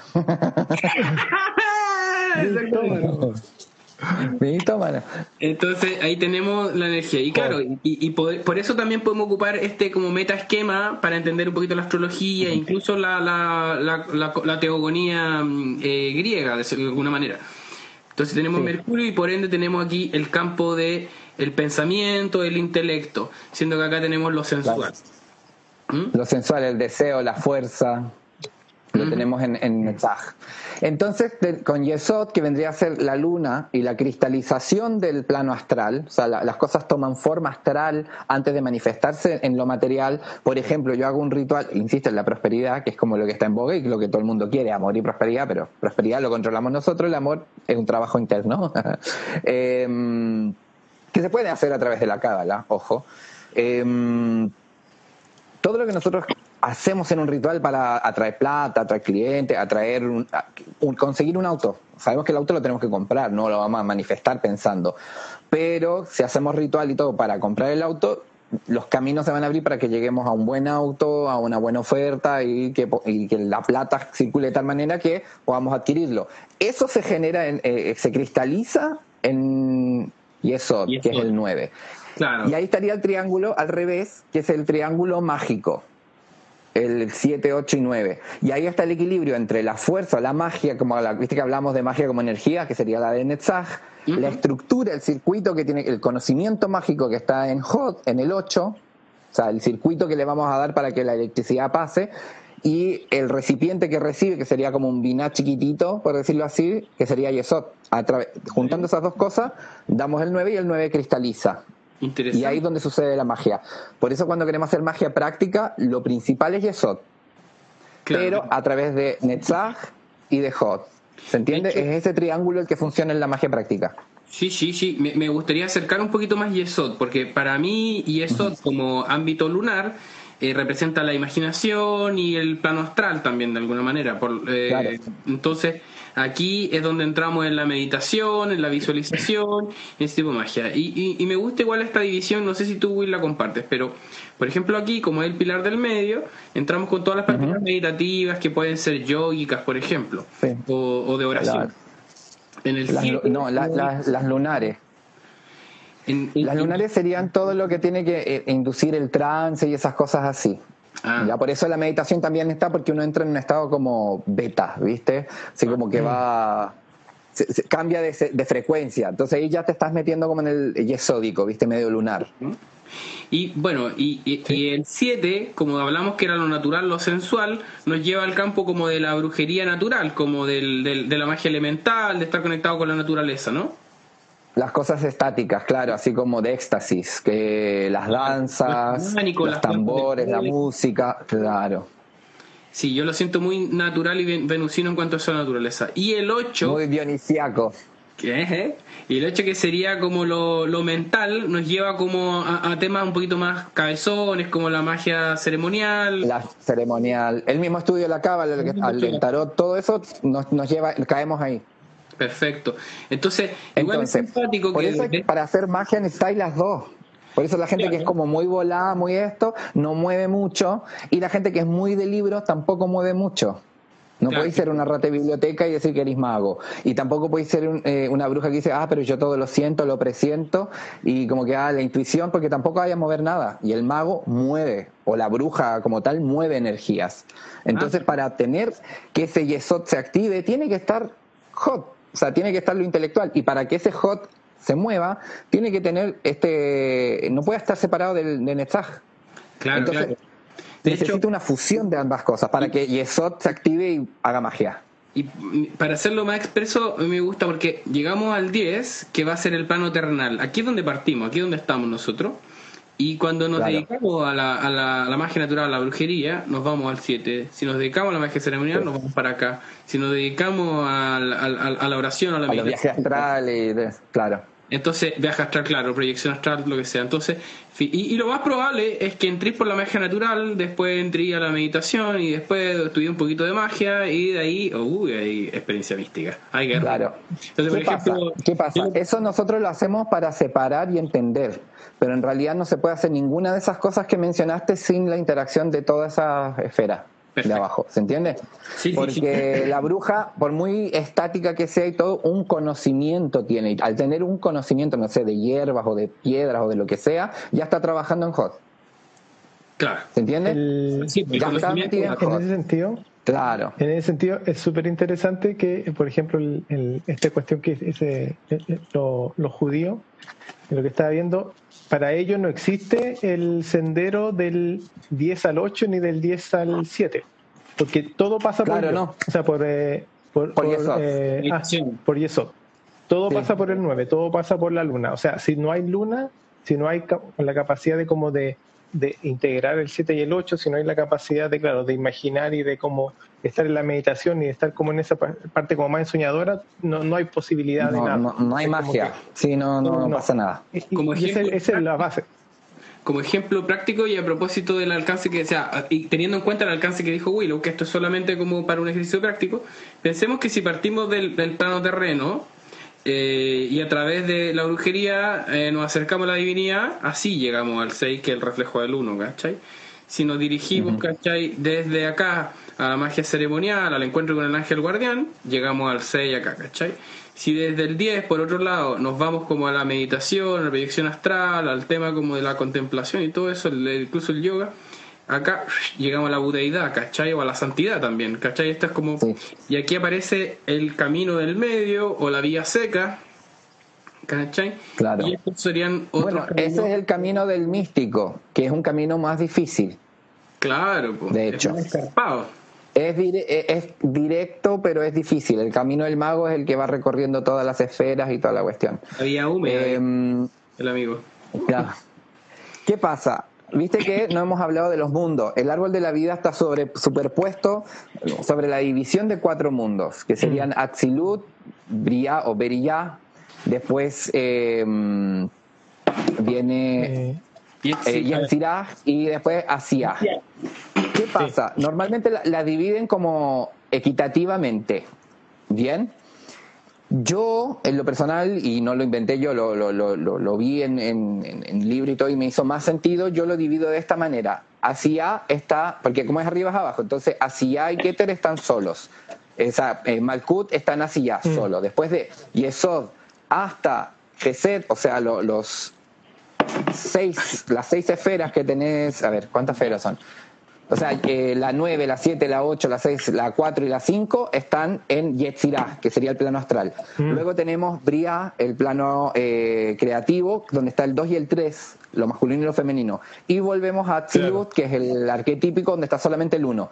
Y quedaría igual que arriba y abajo, ¿viste? Quedaría solamente Malkut y solamente Keter entre medio está la madre y el padre, y abajo están todas las cualidades humanas, que sería Yetzirah. Porque Atzilut mm. es el plano arquetípico, los arquetipos, lo divino. Luego el creativo, brilla, eh, o Bria, que vendría obviamente para crear, necesitamos los dos polos. ¿Ya? En todos los planos, incluso, o sea, no estamos hablando de gay, de, de hetero, nada, estamos hablando de lo masculino, mm. femenino, estamos hablando de lo activo, lo pasivo, están ahí. Con eso se genera movimiento, ¿ya? Luego, Claro. Después tenemos las otras seis esferas que estarían en Yetzirah, que es el mundo de la formación, ya donde se van formando las cosas. Entonces, obviamente es el plano astral. Y luego tenemos Asia, que vendría a estar Malkut, solito, que es el mundo de la acción, donde todas esas cosas que estuvieron en juego antes se ponen en acción. ¿Se entiende? El reino. Exactamente, el reino. Sí, sí, sí. Y porque Malkut lo traducen como Queendom. Porque en verdad, eso es un juego que se hace mucho en la cábala. Malkut eh, es el es el es la palabra kingdom, pero con, el comienzo femenino. es con Malka, no con Malik o Malak. Entonces no es el, reino del rey, es el reino de la reina. Es un kingdom. A mí me gusta ese juego de palabras que hacen los, hebreos, ¿eh? Porque como que van mezclando cosas que, que, te dice, te habla de la interacción. Hay un nombre de Dios, que esto un hasidista me mata si, si me escucha, pero que Elohim. Elohim significa los dioses, lo traducen así, como, como Dios en plural. Pero en realidad eh, sería como ella, los dioses. ¿Se entiende? Como ella, ellos, porque es Eloah, diosa, con el eh, plural masculino, im. Ah, Entonces son como decir diosas, pero como escrito en masculino. ¿Se entiende? Hacen ese juego de palabras. Entonces, y eso es el nombre, uno de los nombres de, Dios que está muy relacionado a Netzach, por ejemplo. Claro, claro. ¿Ya? Los Elohim, que sería el coro angélico que pertenece a Netzach, Elohim ya te dice como ella y, los, y el resto de los hombres. ¿Se entiende? Como que está Venus y los otros, una cosa así. Y esos son los dioses creadores, los Elohim. Son los, arcángeles que, crearon la materia, que crean las cosas. Eh, yo quería hacer una nota al pie de la página, porque yo siempre lo cuando yo caché esto, yo encontré como demasiado acuático, que era eh, la gracia de que eh, la Torah para los judíos, que es como el Antiguo Testamento, en realidad son puras consonantes. Y esa cuestión yo la encontré muy cuática, ¿cachai? Porque en la práctica eh, claro, ellos empiezan a decir que eh, pueden obtener todo este conocimiento a través de una interpretación y como de un juego con las letras. Porque básicamente si yo tengo un texto que son puras consonantes, yo puedo generar muchas palabras, pues no es una pura palabra con... Claro, como R con F no puedo solamente ser Rafa, sino que puedo ser Refa o Rifa o Rofa. Y ahí va haciendo otras cosas. Claro, y esa cuestión yo la encuentro que es como muy interesante, porque la práctica, claro, me da mucho, mucha interpretación, mucha capacidad de entender, claro, lo que tú decís, pues distintos nombres de Dios, distintas, distintas como eh, creaciones, básicamente, de mundo.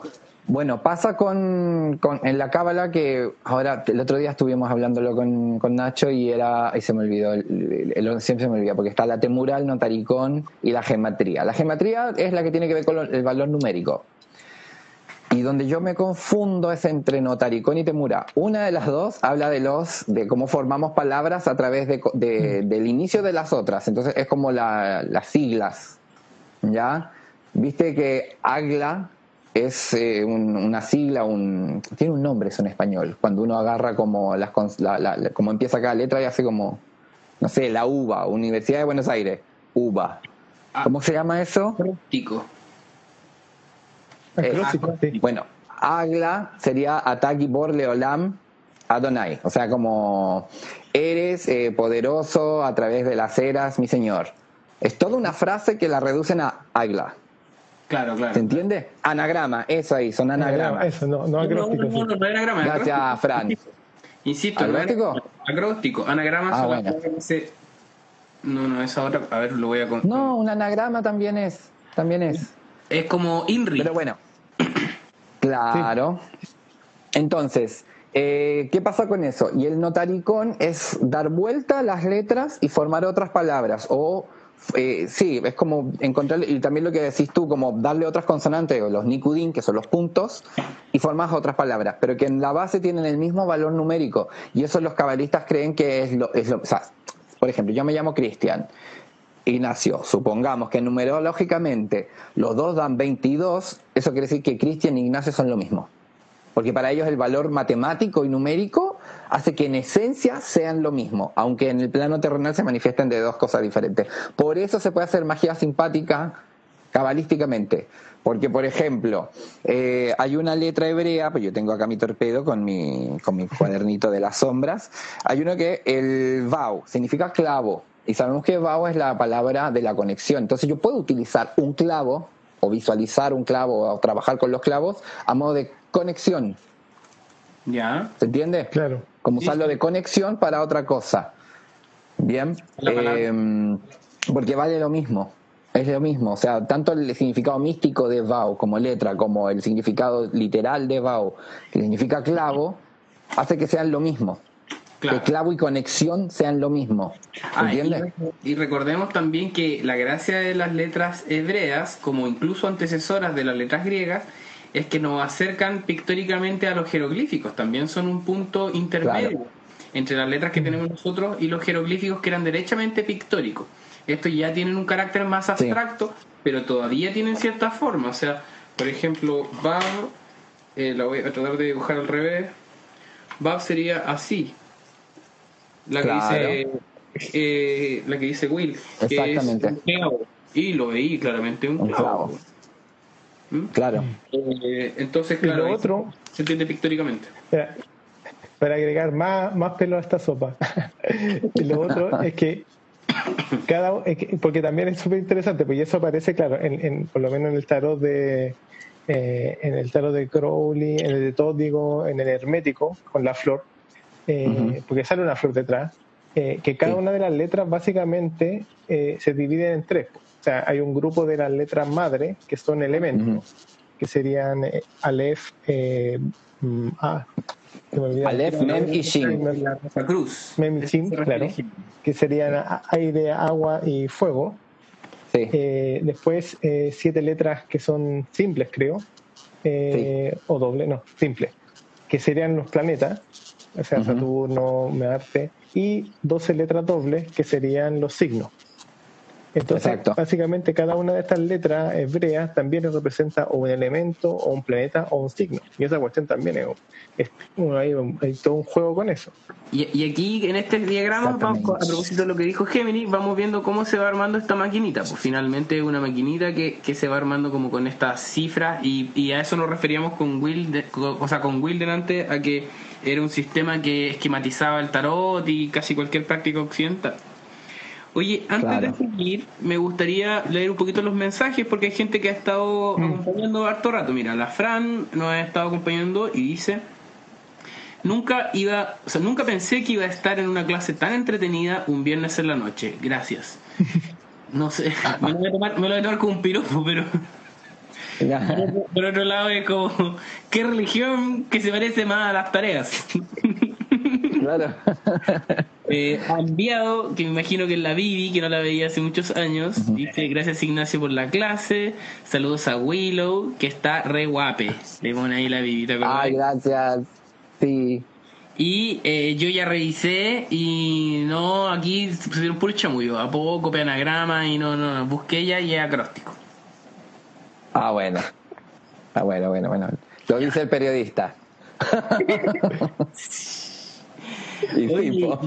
ya pues, entonces, eh, no sé si alguno de ustedes quiere hacer un resumen del camino que hicimos recién y de ahí vamos cerrando con algunas reflexiones para tampoco hacer esto tan extenuante. Eh, ¿A quién le gustaría hacer un, mini resumen del árbol? Sí, porque igual tenemos que hacer una parte dos ahí ya nos metemos más, profundo en, el árbol de la vida y en las jerarquías y en los espíritus, los nombres de Dios. Oye, bueno eso. Claro. Uh, la, la, sí, Oye, y si está la Bel, de repente que la Bel se sume a decirnos un poquito su opinión o lo que nos faltó hablar, po. Ya, mira, entonces, como ninguno se atrevió, lo voy a hacer yo.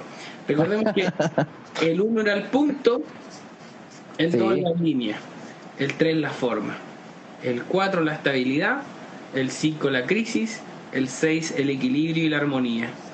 El 7 va a ser lo sensual, y con eso me refiero a los sentidos, a la naturaleza el 8 va a ser lo mental y lo intelectual, el 9 va a ser em, la imaginación, el astral, y el 10 el plano físico, el plano material. Entonces, eh, me gusta mucho como lo dice Crowley, como lo dice Lord Milo Duquette, que dice que en general em, el 10, el plano físico, como que se tiende a sentir como como lo más burdo, como que estamos en una prisión de carne o de materia de la que tenemos que escapar. Pero en la visión de ellos, eh, el 10 también hay que reconocerlo como el epítome y el clímax de la realización de la obra divina.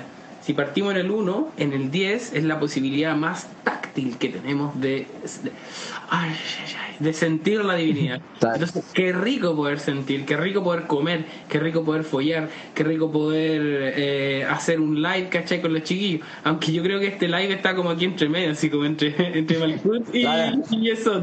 Estamos como en la luna, así como porque claro, porque nos, nos, motivamos hablando entre todos, pero estamos dentro de toda la imaginación. Aquí mis perritos me miran como si yo estuviera loco hablando solo. Pero ya se acostumbraron. Oye, eh, la Fran dice que era piropo. Era piropo, está muy bien, está muy bien. Entonces imagínense cómo es una clase. Ay, ¿cómo sería la clase? claro, ahora como que nos, nos tomamos una pilsen y estamos aquí. Claro. pero bueno, eh, no, no, lo tomamos de una manera más relajada porque a la hora que el, el Goslan, eh, ¿cómo se llama, Jimmy? ¿Alberto? Alberto, sí, Goslan, no, era que se lo recomendamos a, a los hombres porque las mujeres se van a espantar. Eh, se lo a la hora que, no, que, nos escucha Goslan y que tengo ganas de invitarlo, pero es como un poco grave, él no sé, como es, un poco más conservador. Eh, yo claro, más serio, quizás poco, por decirlo poco. Le podría molestar porque estamos en un, aspecto como más lejano del, de lo ortodoxo. Estamos, y, y quizás es un buen momento para hablar de cuál es la diferencia entre la cábala hebrea y la cábala mística, ¿no?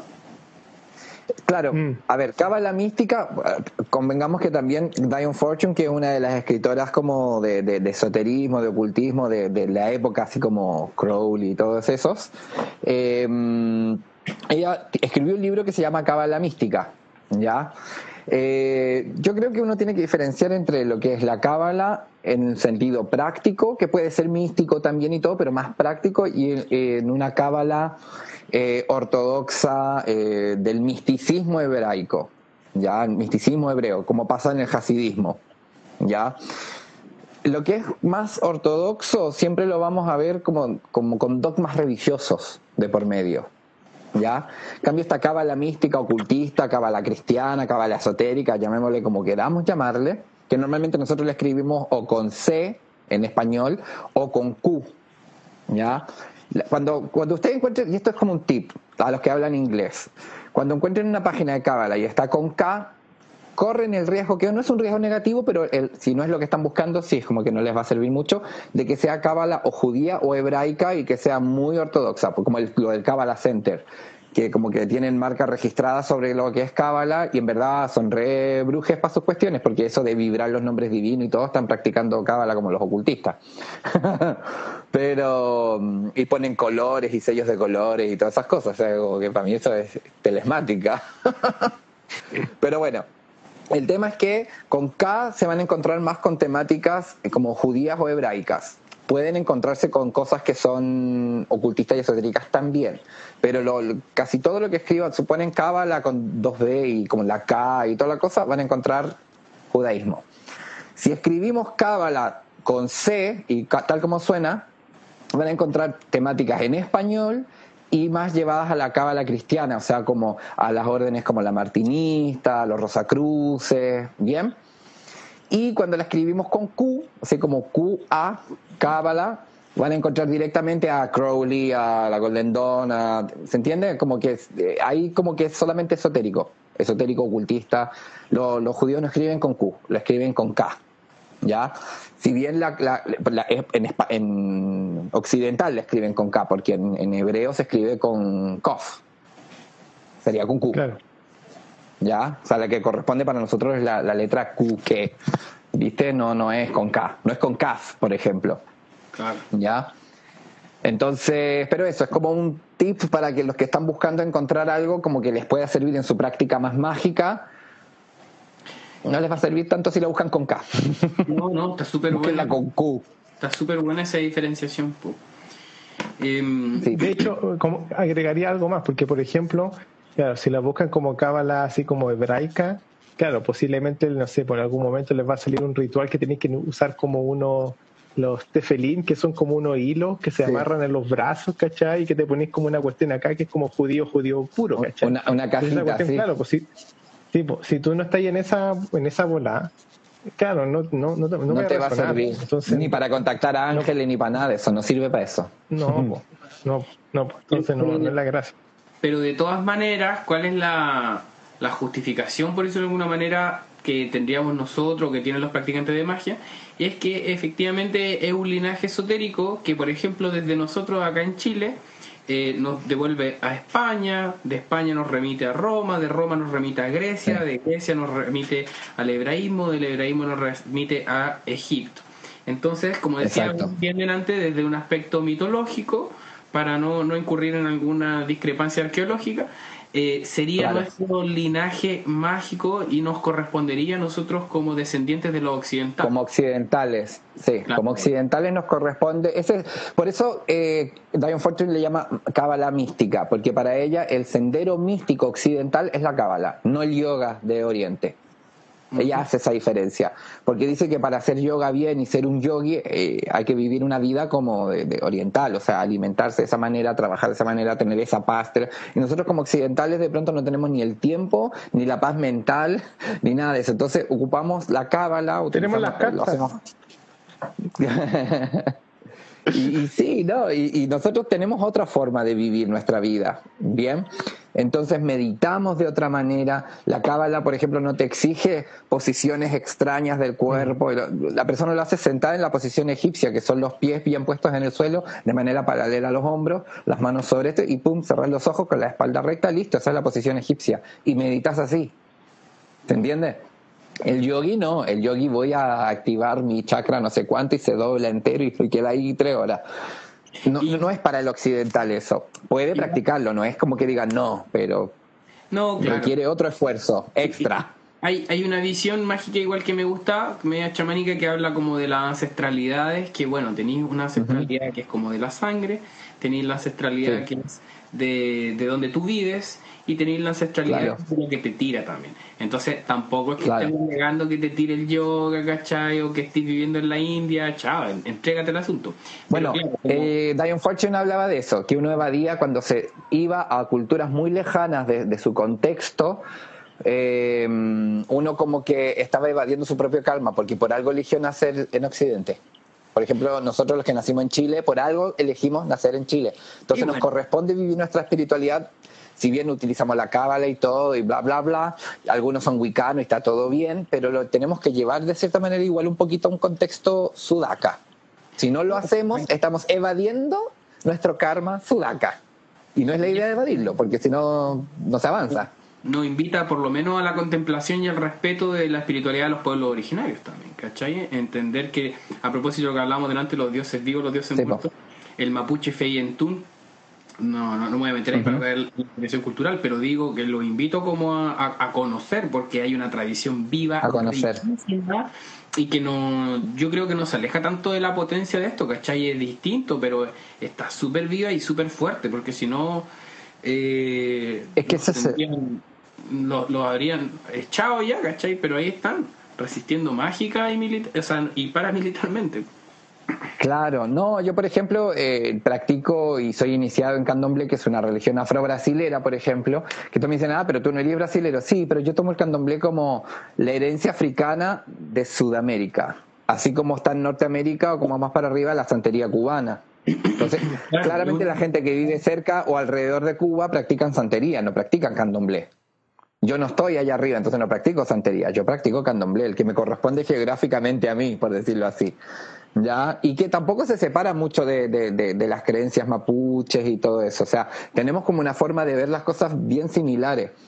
Em, pero bueno, ahí cada uno va a ver su camino. Yo no digo como, ah, no, porque si practicas la brujería celta estás... No, no, de pronto te corresponde por herencia, como dicen, consanguínea, eh, cultural, porque también pasa a ser eh, todo lo que es herencia del mundo occidental, que también están los celtas, están los, los griegos, tanto es herencia nuestra también, es herencia cultural.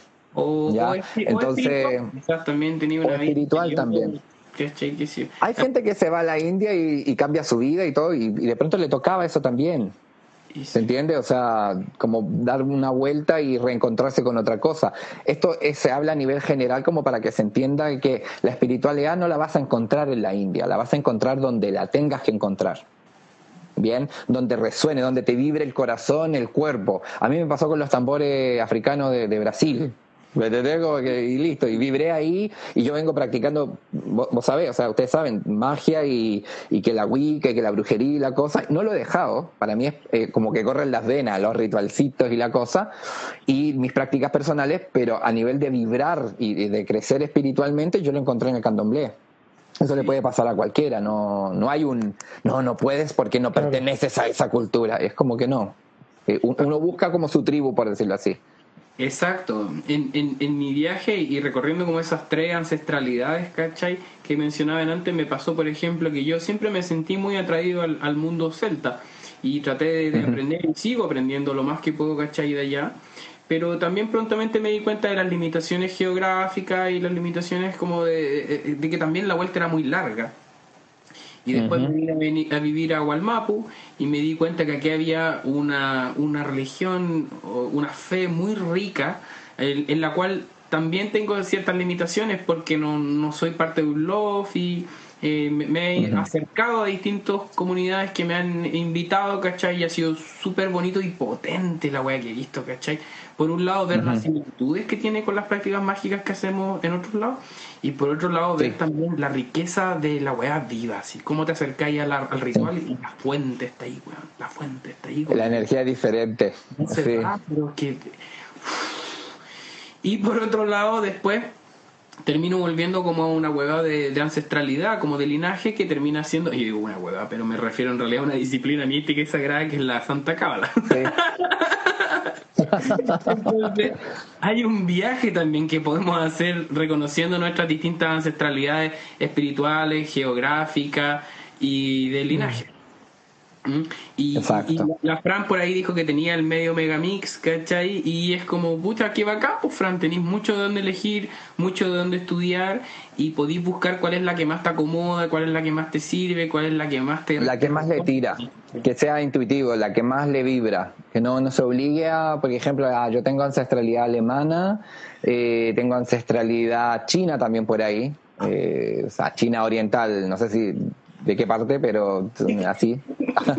Em, tengo ancestralidad judía por un lado, eh, pero muy para lo lejos. Y yo digo, yo voy a, lo que me tiró más y me tiraron los, africanos. y, y, nada, y, y yo me digo, yo soy desteñidísimo, o sea, yo digo, lo, lo, negro lo llevo por abajo de la piel, ¿no?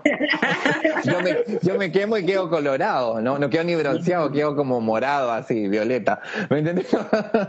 Soy la jaiba cocida. Claro, pero uno tiene que buscar lo que le vibra igual. Ya si ya tiene como, no sé, los árabes y esto y lo otro, y al final termina vibrando como, como decís tú, con algo más de la tierra mismo y con, con, los mapuches, bueno, que trate de acercarse, obviamente siempre con respeto, sabiendo que ella racialmente de pronto no pertenece a ese clan, entonces tiene que esperar a ser invitada, tiene que acercarse, tiene que mostrar un interés real, ¿me entiendes? Con respeto, siempre la palabra respeto por sobre todo, más cuando son estas culturas que son, eh, entre comillas, minorías y que están siendo como oprimidas, uno siempre tiene que acercarse con mucho respeto. Y, y qué bueno que nombraste eso, Will, porque estamos, ¿cachai? En todo este live hemos estado todo el rato colindando con algo que nos pueden echar encima, ¿cachai? Y que está bien porque es la apropiación cultural. Y recordemos que, por ejemplo, eh, los, los, místicos ingleses de la Golden Dawn y de las órdenes que hablamos se acercaron al yoga, al budismo y a la cábala, pero desde conceptos imperialistas. Entonces también hay, hay, una apropiación cultural en la cual yo agarro esta, mm, esta cultura, me quedo con lo que me parece y armo mi visión. Como, como la pizza americana que decía el, el, el Gemini la otra vez, que era distinta a la, a la pizza italiana, como lo que, lo que el mundo imperialista cree que es esto. Entonces nosotros también podemos caer en eso, incurrir. No, no, no estamos Tenemos que tener cuidado. Y la Especialmente con la teosofía. Claro. Mm. Pues la teosofía es muy orientalista, pero también desde una visión. Gracias a la teosofía nosotros tenemos siete chakras, que originalmente eran seis, para que ellos lo hicieron coincidir con el tema del número siete, que es el número de la perfección para Occidente.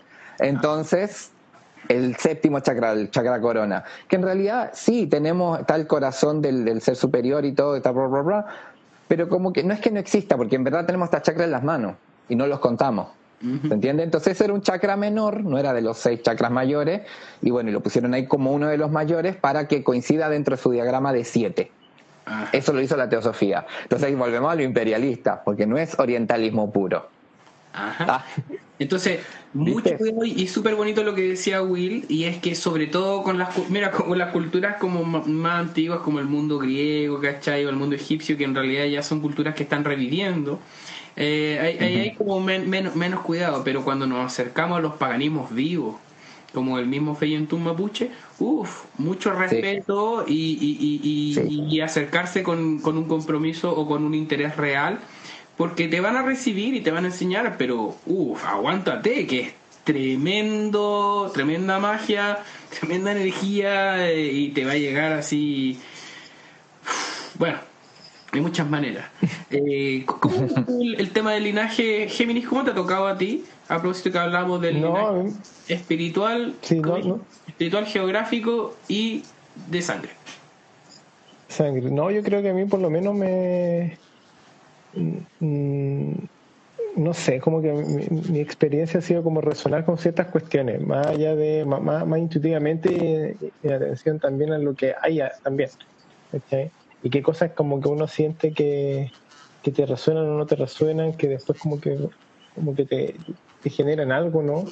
Eh, y también, bueno, mi, mi, tema es como el qué cosas a lo mejor como que me, me chocan también.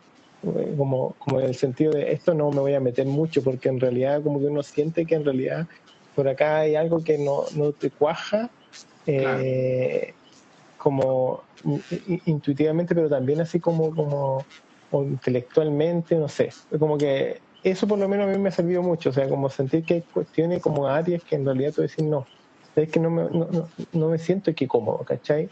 Eh, porque a lo mejor esto es demasiado popurrí, es demasiado una cuestión que te están vendiendo, una cuestión que a lo mejor en realidad te, puede ser media estafa, ¿cachai? Como que conectándolo con, por ejemplo, con lo que hablábamos en el capítulo anterior, ¿cachai? O sea, como que de repente uno huele que hay como una, esto es más secta que, que camino espiritual, ¿cachai? Entonces. huele a pun. Pero, pero, al contrario, porque hay otras que son muy de tradición y que a uno también le puede chocar. A mí, por ejemplo, con todo el respeto que le tengo a la tradición eh, africanista de Will o, a la tradición del Feyentún Mapuche, por ejemplo, algo que a mí me choca mucho es el sacrificio animal y el comer animales, ¿cachai? Pero si yo voy a un tragún mapuche, si voy a un guillatún, olvídate que voy a decir esa wea, como que yo... A poner cara de asco, así como... fui para allá y me, no. la carne que me dieron, así. Cuando me dieron un testículo de cordero me hice el weón, lo dejé al lado, pero... Eh, yo creo que me están regalando... Perdiste ahí. Pero, Ahí perdiste el, eh, no creo, la máxima fuente. No creo. Ahí yo, no, sé de muchos de rituales, claro, no, no sé mucho de rituales mapuches, pero por ejemplo nosotros tenemos cosas que se hacen con los testículos de los animales y que tienen que ver con, con una Y, como con una energía. Entonces de pronto no era joda los que te estaban dando así como cómetela. Me lo perdí, pues. Quizá era senda bendición era. Es que para mí, para mí fue demasiado, demasiado, pero eso fue lo único que me hice el tonto. Después, todas las otras veces que me ofrecieron, comí y todo, pero. Eh, pero por ejemplo, a lo que decía eh, Géminis, pucha, ahí a mí me genera una incomodidad. Pero la verdad, a donde vaya que me inviten, yo digo que sí nomás, porque no, no llegar a, hablando huevas, ¿cachai? Al final uno va también a aprender, ¿cachai? Con esa disposición y con ese respeto. Eh, Exactamente. Mira, por aquí la pluma, la de los rayos, nuestra amiga, arroba de los rayos, nos dice qué buen live, nos manda un abrazo. Eh, la Vivi se está aquí puro riendo con lo que estamos diciendo. Y ya sale un poco de tema, pero ya que vamos cerrando, quizás eh, le podría apañar un poquito porque la Vivi pregunta qué es lo que es la santería. Si le puedes contar un poquito, Will. Ah, bueno, entendemos que vinieron en, la época esclavista, eh, los negros llegaron a, a, la parte norte por el puerto, ay, no me acuerdo dónde estaba, Haití, entre Haití y Cuba, ya, eh, Puerto Príncipe. República Dominicana. ¿Dominicana? Sí, no, pero no llegaron directo y llegaron más a ah. los, que formaron la santería, perdón, igual, porque por ejemplo ah, en, en, Haití tenés el vudú haitiano, que es otra manifestación de, de las tradiciones africanas pero esa va más ligada a lo que es eh, al pueblo que cultúa Vodun, que son espíritus de la naturaleza, las fuerzas creadoras. eh, la santería es la, la versión cubana y el candomblé sería la versión brasilera. Varían en algunas tradiciones de cómo se mantiene, por ejemplo, el cubano tiene todos sus santos en su casa, eh, por un tema de, huida. O sea, tenían que huir de repente y agarraban las piedras que tenían ellos, las metían en un saquito y se iban. Eh, en cambio, en el candomblé se juntaban en los matos y tenían como reuniones y cuestiones todos juntos. Es como más comunidad. Entonces uno no tiene los santos en la casa, uno los tiene en un templo. ¿Se entiende? Entonces esa distribución comunal fue diferente pero eh, es todas las religiones, o sea, la santería vendría a ser la versión cubana de estas religiones que se conformaron de, mm, desde Cuba, ya sea desde África, perdón. Ah, y es el culto a los orillas, que son las divinidades como en lo que sería hoy Nigeria. A ver, Son fuerzas de la naturaleza. Si me permite. No, no, no, no. no. Acá RCZ dice Yoruba Cuba, Umbanda Brasil. No. Yoruba Cuba Yoruba Brasil. Umbanda es una religión afro-brasilera. ¿Ya? no es lo mismo. Una africana. Una cultura de una región específica. Es la cultura de donde viene el culto de los orillas. Si, me permite el, mansplaining, eh, tengo entendido que la, cultura yoruba viene de esta parte específica del norte de África y el, sincretismo. El sincretismo que de África. Ah, disculpa. Y el sincretismo que se genera acá en Latinoamérica, en los distintos lugares, genera distintas religiones sincréticas, como la Umbanda, Kimbanda, eh, Candomblé, Santería, Vudú. ¿Estoy bien? Sí, sí, parecido. Sí, y ahí me, me caí, creo. Claro, no, pasa que la Umbanda eh, son como los cultos más periféricos, más de grupito, y que después en 1908 llega un medium que conforma la Umbanda que hoy conocemos, pero que es una mezcla con el espiritismo cardesiano. Entonces es una religión espírita, de cierta manera espírita, y que canalizan ancestros, ¿ya? Eh, que son los caboclos, los indígenas, que son los pretogelios, los caboclos africanos, que eh, que son como los descendientes africanos, y distintos tipos de espíritus, ya que se manifiestan en las personas. La Kimbanda es similar a la Umbanda, pero trabaja con eh, mestres, con estos, los Seyú y las Pombayiras, que son seres que están más cercanos a nosotros y trabajan los temas como más em, lo estoy explicando súper simplificado, ¿eh? Trabaja lo más terrenal. Pombayira va a trabajar mucho para el amor, trabaja mucho para lo que es eh, el, afectivo, el dinero. Eshu trabaja mucho en lo que es la defensa, protección, apertura de camino. ¿Se entiende? Tienen mucho que ver con eso. Y los demonizan porque están, como son más terrenales, están muy ligados a, la noche, entonces a la vida nocturna y todas esas cosas. Sexo, drogas y rock and roll. Pero no se trata de eso, ¿ya? Porque la gente piensa que es como, ay, los Eshu y las compañeras son la perdición. No. ¿Les gusta la fiesta? Sí. Cuando están manifestados y hay fiestas, sí. Van, van a ver fumando, tomando, pero lo que vienen a hacer es a dar consulta con la gente, a hacer pases, a, recetar remedios espirituales, igual que cualquier otro guía espiritual que entra en, trance. La santería y el candomblé ya están cultuando directamente divinidades africanas. No, no es un, o sea, no es un ancestro, no es como un muerto el que viene al cuerpo, sino como la manifestación de esta energía de la naturaleza. Y insisto, lo estoy explicando en resumido, porque no es tan así tampoco, pero por ejemplo, Shango es el dios de los rayos y los truenos y la cosa, y se manifiesta en una persona y viene, danza, por ejemplo, en el caso del candomblé nosotros manifestamos mucho a través de la danza, los tambores, la fiesta, eh, ellos se cultúan un poquito más, eh, si bien se manifiestan, no es como un, un pompallera que se va a sentar a conversarte. ¿ya? Nosotros nos comunicamos con ellos con los caracoles, los bucios. Luego el santo se manifiesta para algún ritual o para alguna ceremonia, en la cual el santo va a danzar y va a realizar algunas cosas. Ahí hay diferencias con la santería y otros cultos, que por ejemplo en el vudú haitiano también aparecen los loa, que vendrían a ser estas energías, estos ancestros, se manifiestan y ellos también danzan, dan bendición a la gente, las bañan de ron, ¿me entendís? Les van haciendo cosas que son como para ayudar a las personas, como rituales, pero con el ancestro divinizado incorporado en el, en el medium. Claro, claro. Entonces nosotros tenemos una relación así con nuestras divinidades, como muy uno a uno. Oye, Qué, buena que lograste resumirlo de esa manera, pero el Gemis tiene razón, que vamos a tener que hacer un, capítulo como más dedicado al africanismo y, y ojalá nos ayudes también a contactar con alguna autoridad también del templo para que vengáis tú, que nos traigáis algún invitado. Conversemos eh, por interno después y armemos algo con, con la gente de allá y contigo para que, para que hagamos un, capítulo de, de, africanismo. Sería la rasca. Eh, y, volvamos un poquito a la cábala ya para ir cerrando porque se nos están dando las dos horas. Así que. Claro. Igual a, Fran, después, si quiere, que me, el Santo Daime es eh, como una suerte de un banda, pero lo hacen con ayahuasca. Es un culto que se desarrolló en Brasil. ¿ya? Eh, no, no tengo más información profunda sobre eso, pero ellos sí, a través del, ritual de ayahuasca, contactan también con caboclos, con indígenas ancestrales y, entran en su trance también. Es, como un, le, dicen un bandaime también, porque es como un umbanda con el santo daime, que es el ritual al, ayahuasca que, se debe. Mm. Eso también resumido. Listo, ya volvamos a la cábala. Oye, pero bueno. Eh, hemos hecho esta introducción a la cábala, conversamos un ratito, lo pasamos bien. Cuéntenos si les queda alguna otra duda a la gente que está en, el chat.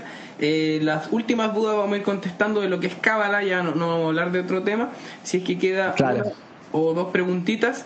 Y nada, pues me gustaría ver cuáles son los comentarios finales, qué les gustaría dejar eh, o conclusiones que podríamos sacar eh, partamos por el Géminis, pues a ver Géminis, ¿qué, qué, qué, mm. tú de esta, de esta sesión?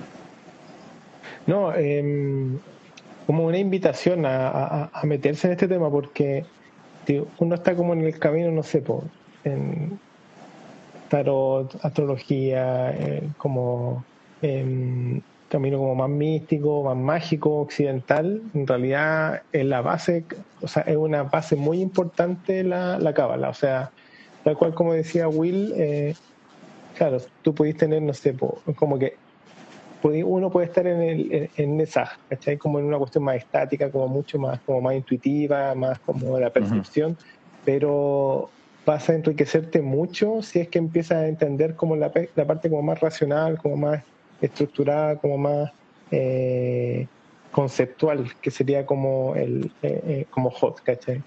Entonces, esa cuestión te va a dar como mucha visión y como mucha, eh, eh, como un avance mayor. Ya no es solo como, por ejemplo, claro, tomar el, el, tarot y entenderlo desde el punto de vista intuitivo, que es súper importante y valioso, pero también como que le podéis sacar más, más rédito, podéis entender mucho más profundamente si es que cacháis eh, qué significa, por ejemplo, tal o cual céfira, qué significa tal o cual con, con el sendero, esto se, se mezcla con tal o cual letra, etcétera, etcétera. Entonces, es como una invitación porque es, claro, es un tema bien profundo y es evidentemente imposible agotarlo en, con, esta sesión. Claro. ¿Y tú, Will? ¿Qué, qué, qué, dejarnos? No, lo mismo. O sea, yo creo que si uno está estudiando, ya sea más por la línea bruja, por la línea de los magos o, cualquier cosa, todo lo que tenga que ver con el esoterismo, el ocultismo occidental, el misticismo occidental, no puede ser si no pasamos a través de la cábala. Entonces eh, es como materia requerida. Cuando, es como cuando estáis estudiando una carrera y tenéis como materias obligatorias Cábala, aunque sea la parte introductoria como para entender de lo que se está hablando, pero ustedes en el camino se van a encontrar siempre con algo cabalístico entre medio. Y eso es porque incluso hasta los griegos tienen influencias cabalísticas. La cosa pitagórica tiene influencias cabalísticas porque los cabalistas llegaron a Grecia. Ya los Ben Yosef, no sé cuánto, y los Ben Yotat, todos estos cabalistas que eran cabalistas prácticos y místicos y toda la cuestión, entraron a las escuelas de Alejandría y dejaron su conocimiento. Entonces, como que todas esas cosas fueron quedando ahí. ¿Ya? Y se fueron mezclando. Entonces no podéis separar el conocimiento occidental, por mucho que uno diga, ah, pero yo me voy más por el lado de los griegos, no importa, estudia Cábala igual porque está metida entre medio. ¿Me entiende? Y hay cosas que vas a entenderlas mejor si estudias Cábala. Entonces la Cábala es la base del misticismo occidental, es obligatorio. Materia obligatoria.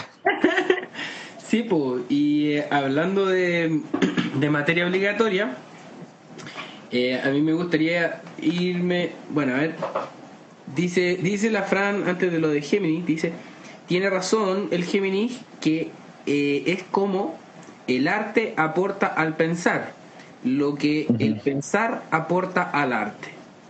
O algo Exacto. ella dice, yo soy muy intuitiva, pero me aportó esta conversación claro, esta conversación... Claro. Claro, o sea, si tú estás en el tema intuitivo, estás aquí en, en, en Yesod, pero si entras en el campo como de, de la estructura, claro, entramos más en el campo de Hot, que decíamos antes, el 9 y el 8. La estructura a la gente intuitiva le ayuda a entender un poquito más lo que le está pasando intuitivamente, por ejemplo. Entonces, es, siempre un win-win, siempre ganamos. ¿ya? No, es como para que cambie sus prácticas, ¿ya? No es como para que, ah, no, no lo puedes hacer así. No, es para que tenga más conocimiento y pueda entender mejor las experiencias intuitivas y místicas que pueda tener. Exacto. Y en ese sentido también eh, les quiero comentar que yo en diciembre voy a hacer un taller de arcanos menores. Y el taller de arcanos menores yo lo hago basándome en la metodología de la cábala y basándome en cómo lo ve Crowley, ¿cachai? Entonces vamos a verlo igual en el Marsellés, en el Rear White, vamos a hacer ciertas distinciones, pero en particular vamos a hablar de esto, porque yo le explicaba igual a mi alumno que por un lado podía aprenderte 56 descripciones distintas, claro. o podía aprenderte 10 descripciones, que son esto, y las vaya aplicando en cuatro contextos distintos, que son los cuatro palos del tarot. Claro, en, cuatro elementos, energías diferentes. Y en ese sentido, en vez de yo recitarte un diccionario, te voy a enseñar fórmulas eh, matemáticas, entre comillas, para que tú saques tus ecuaciones en cuanto a significado después en tu lectura de tarot o en tu trabajo mágico. Así que eso lo vamos a aportar el, 7 de diciembre. Eh, va a aportar el Géminis también, va a estar ahí haciendo el, módulo de astrología siempre. Y, y ahí los invito entonces para que sigan los que han tomado el taller conmigo, los arcanos mayores, el arcano menores aquí vamos a irle full cábala. Y voy a ser re pesado en eso porque si quieren otra cosa no la van a pillar. vamos a estudiar desde la cábala, Le estoy avisando, cábala. sí, así que por ahí algunos de mis alumnas están, están atentas aquí, están tomando nota. Y ahí también quiero agradecer a la Antonia a la Antonia Evensberger, que es una alumna que está ahí en, el Patreon de, que tenemos con el Gemini, el eh, www.patreon.com slash mercurio mitómeno, que es una página donde tú te puedes suscribir por una módica suma, hay otras formas de dar más plata pero no es necesario, eh, y ahí puedes acceder a un montón de videos que nosotros vamos a estar haciendo que son eh, de tarot, de astrología, horóscopos. Y por ejemplo la Antonia me pidió muy amorosamente que hiciéramos un programa sobre Cábala y a lo que nos dijeron, pues no, no nos vamos claro. Así que nos lanzamos con esto. Entonces también si ustedes se meten al Patreon, nosotros les damos un poquito de prioridad en cuanto a los temas que a ustedes les interesa y hacemos videos eh, de los videos exclusivos que están en el Patreon y también el Mercurio Mitómano aquí está para ustedes también porque esa es la gracia, pues Si no nos escuchan aquí vamos a estar conversando solos nomás. Pero lo he pasado, y bueno, igual lo he pasado increíble, pero para mí es súper lindo saber que está la Fran, que está la Didi, que está eh, la Isa por ahí, ¿cachai? Que está la Antonia, y la Antonia se siente culpable, dice, bueno, siéntete responsable por esta bondad que hicimos. Hicimos aquí un bueno, de hecho, qué rico, Antonia, que nos pediste esto, porque esto es una weá que teníamos súper pendiente, y que de repente si la gente no la pide, nosotros no la hacemos, porque es tan complicada y tan densa que de repente decimos, pucha, nadie lo va a querer escuchar, ¿cachai? Si entre nosotros estamos acostumbrados a que entre nerds nos ponemos acá a aprender hebreo, pues imagínate la locura, pues. Así que mm, eso, los dejamos invitados a que escuchen nuestro podcast en el Mercurio Motómano en Spotify. Este también live va a quedar para que después lo revisen en el Instagram. Y nada, pues me gustaría por favor que eh, Will o Cristian y Dan allí nos cuentes eh, dónde te podemos pillar, qué es lo que tú nos puedes ofrecer, así como también yo hice ahora un, resumen. Cuéntame. Ah, bueno, a mí me encuentran en eh, lunamagica.tarot eh, yo normalmente, estas últimas dos semanas no lo hice, pero normalmente estoy posteando la carta de la semana para ver las energías, cómo van a estar, para jugar un poquito con el tarot, porque no hay que tomárselo siempre todo tan serio, así mm. como no, porque el tarot. Hay gente que dice que no le gusta, a mí me encanta. Yo te digo, yo te, hago el pronóstico de la semana con una cartita. y bueno, también doy cursos de tarot, doy cursos de magia, así que estén atentos ahí, síganme, porque Ahí ahora cuando me agarro un tiempito más voy a poner un calendario también eh, de, cursos de introducción a la magia y al esoterismo. eh, magia con velas, eh, magia natural. Tengo como varios cursitos que hay como para, para estar dictando, así que para que estén atentos, atentas y atentes. Excelente. Bueno, Me quiero mandar uno de cábala. Yo tenía armado uno de cábala, pero como que estoy ahí, estoy que lo doy, no lo doy, lo doy, no lo doy. ¿Viste ese pololeo? Yo andaba en la misma, al final me lancé con el tema de los arcanos menores y dije ya, aquí vamos a hacer full cábala. Hay que meterle. Sí. Hay que meterle, sí, hay que meterle. Em, y bueno, eh, ustedes saben, a mí me encuentran en arroba charlatán, y ahí eh, la lectura de la carta natal, eh, revolución solar, etcétera, y ustedes van preguntando.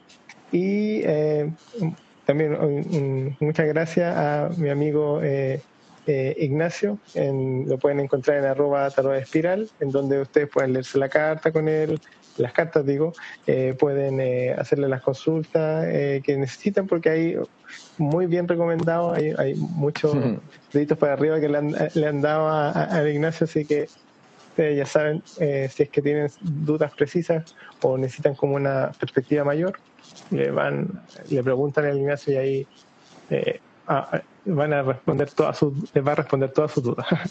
¿Y a ti, Gemini, dónde te pillamos entonces? No, pues yo en, Gemini Charlatán, pues, así que ah, ahí me pueden encontrar. Sí. Súper bien, pues entonces, este ha sido el capítulo número 43, si no me equivoco, de nuestro podcast eh, que hemos llamado, acompáñanos Will, esto se llama ah. Mercurio. Mercurio. Mercurio claramente cabalístico. Chao chiquillas, nos vemos. Gracias por su apoyo, los amamos. Nos vemos pronto. Bye bye. Chao, chao. Chao. Mercury's in retrograde.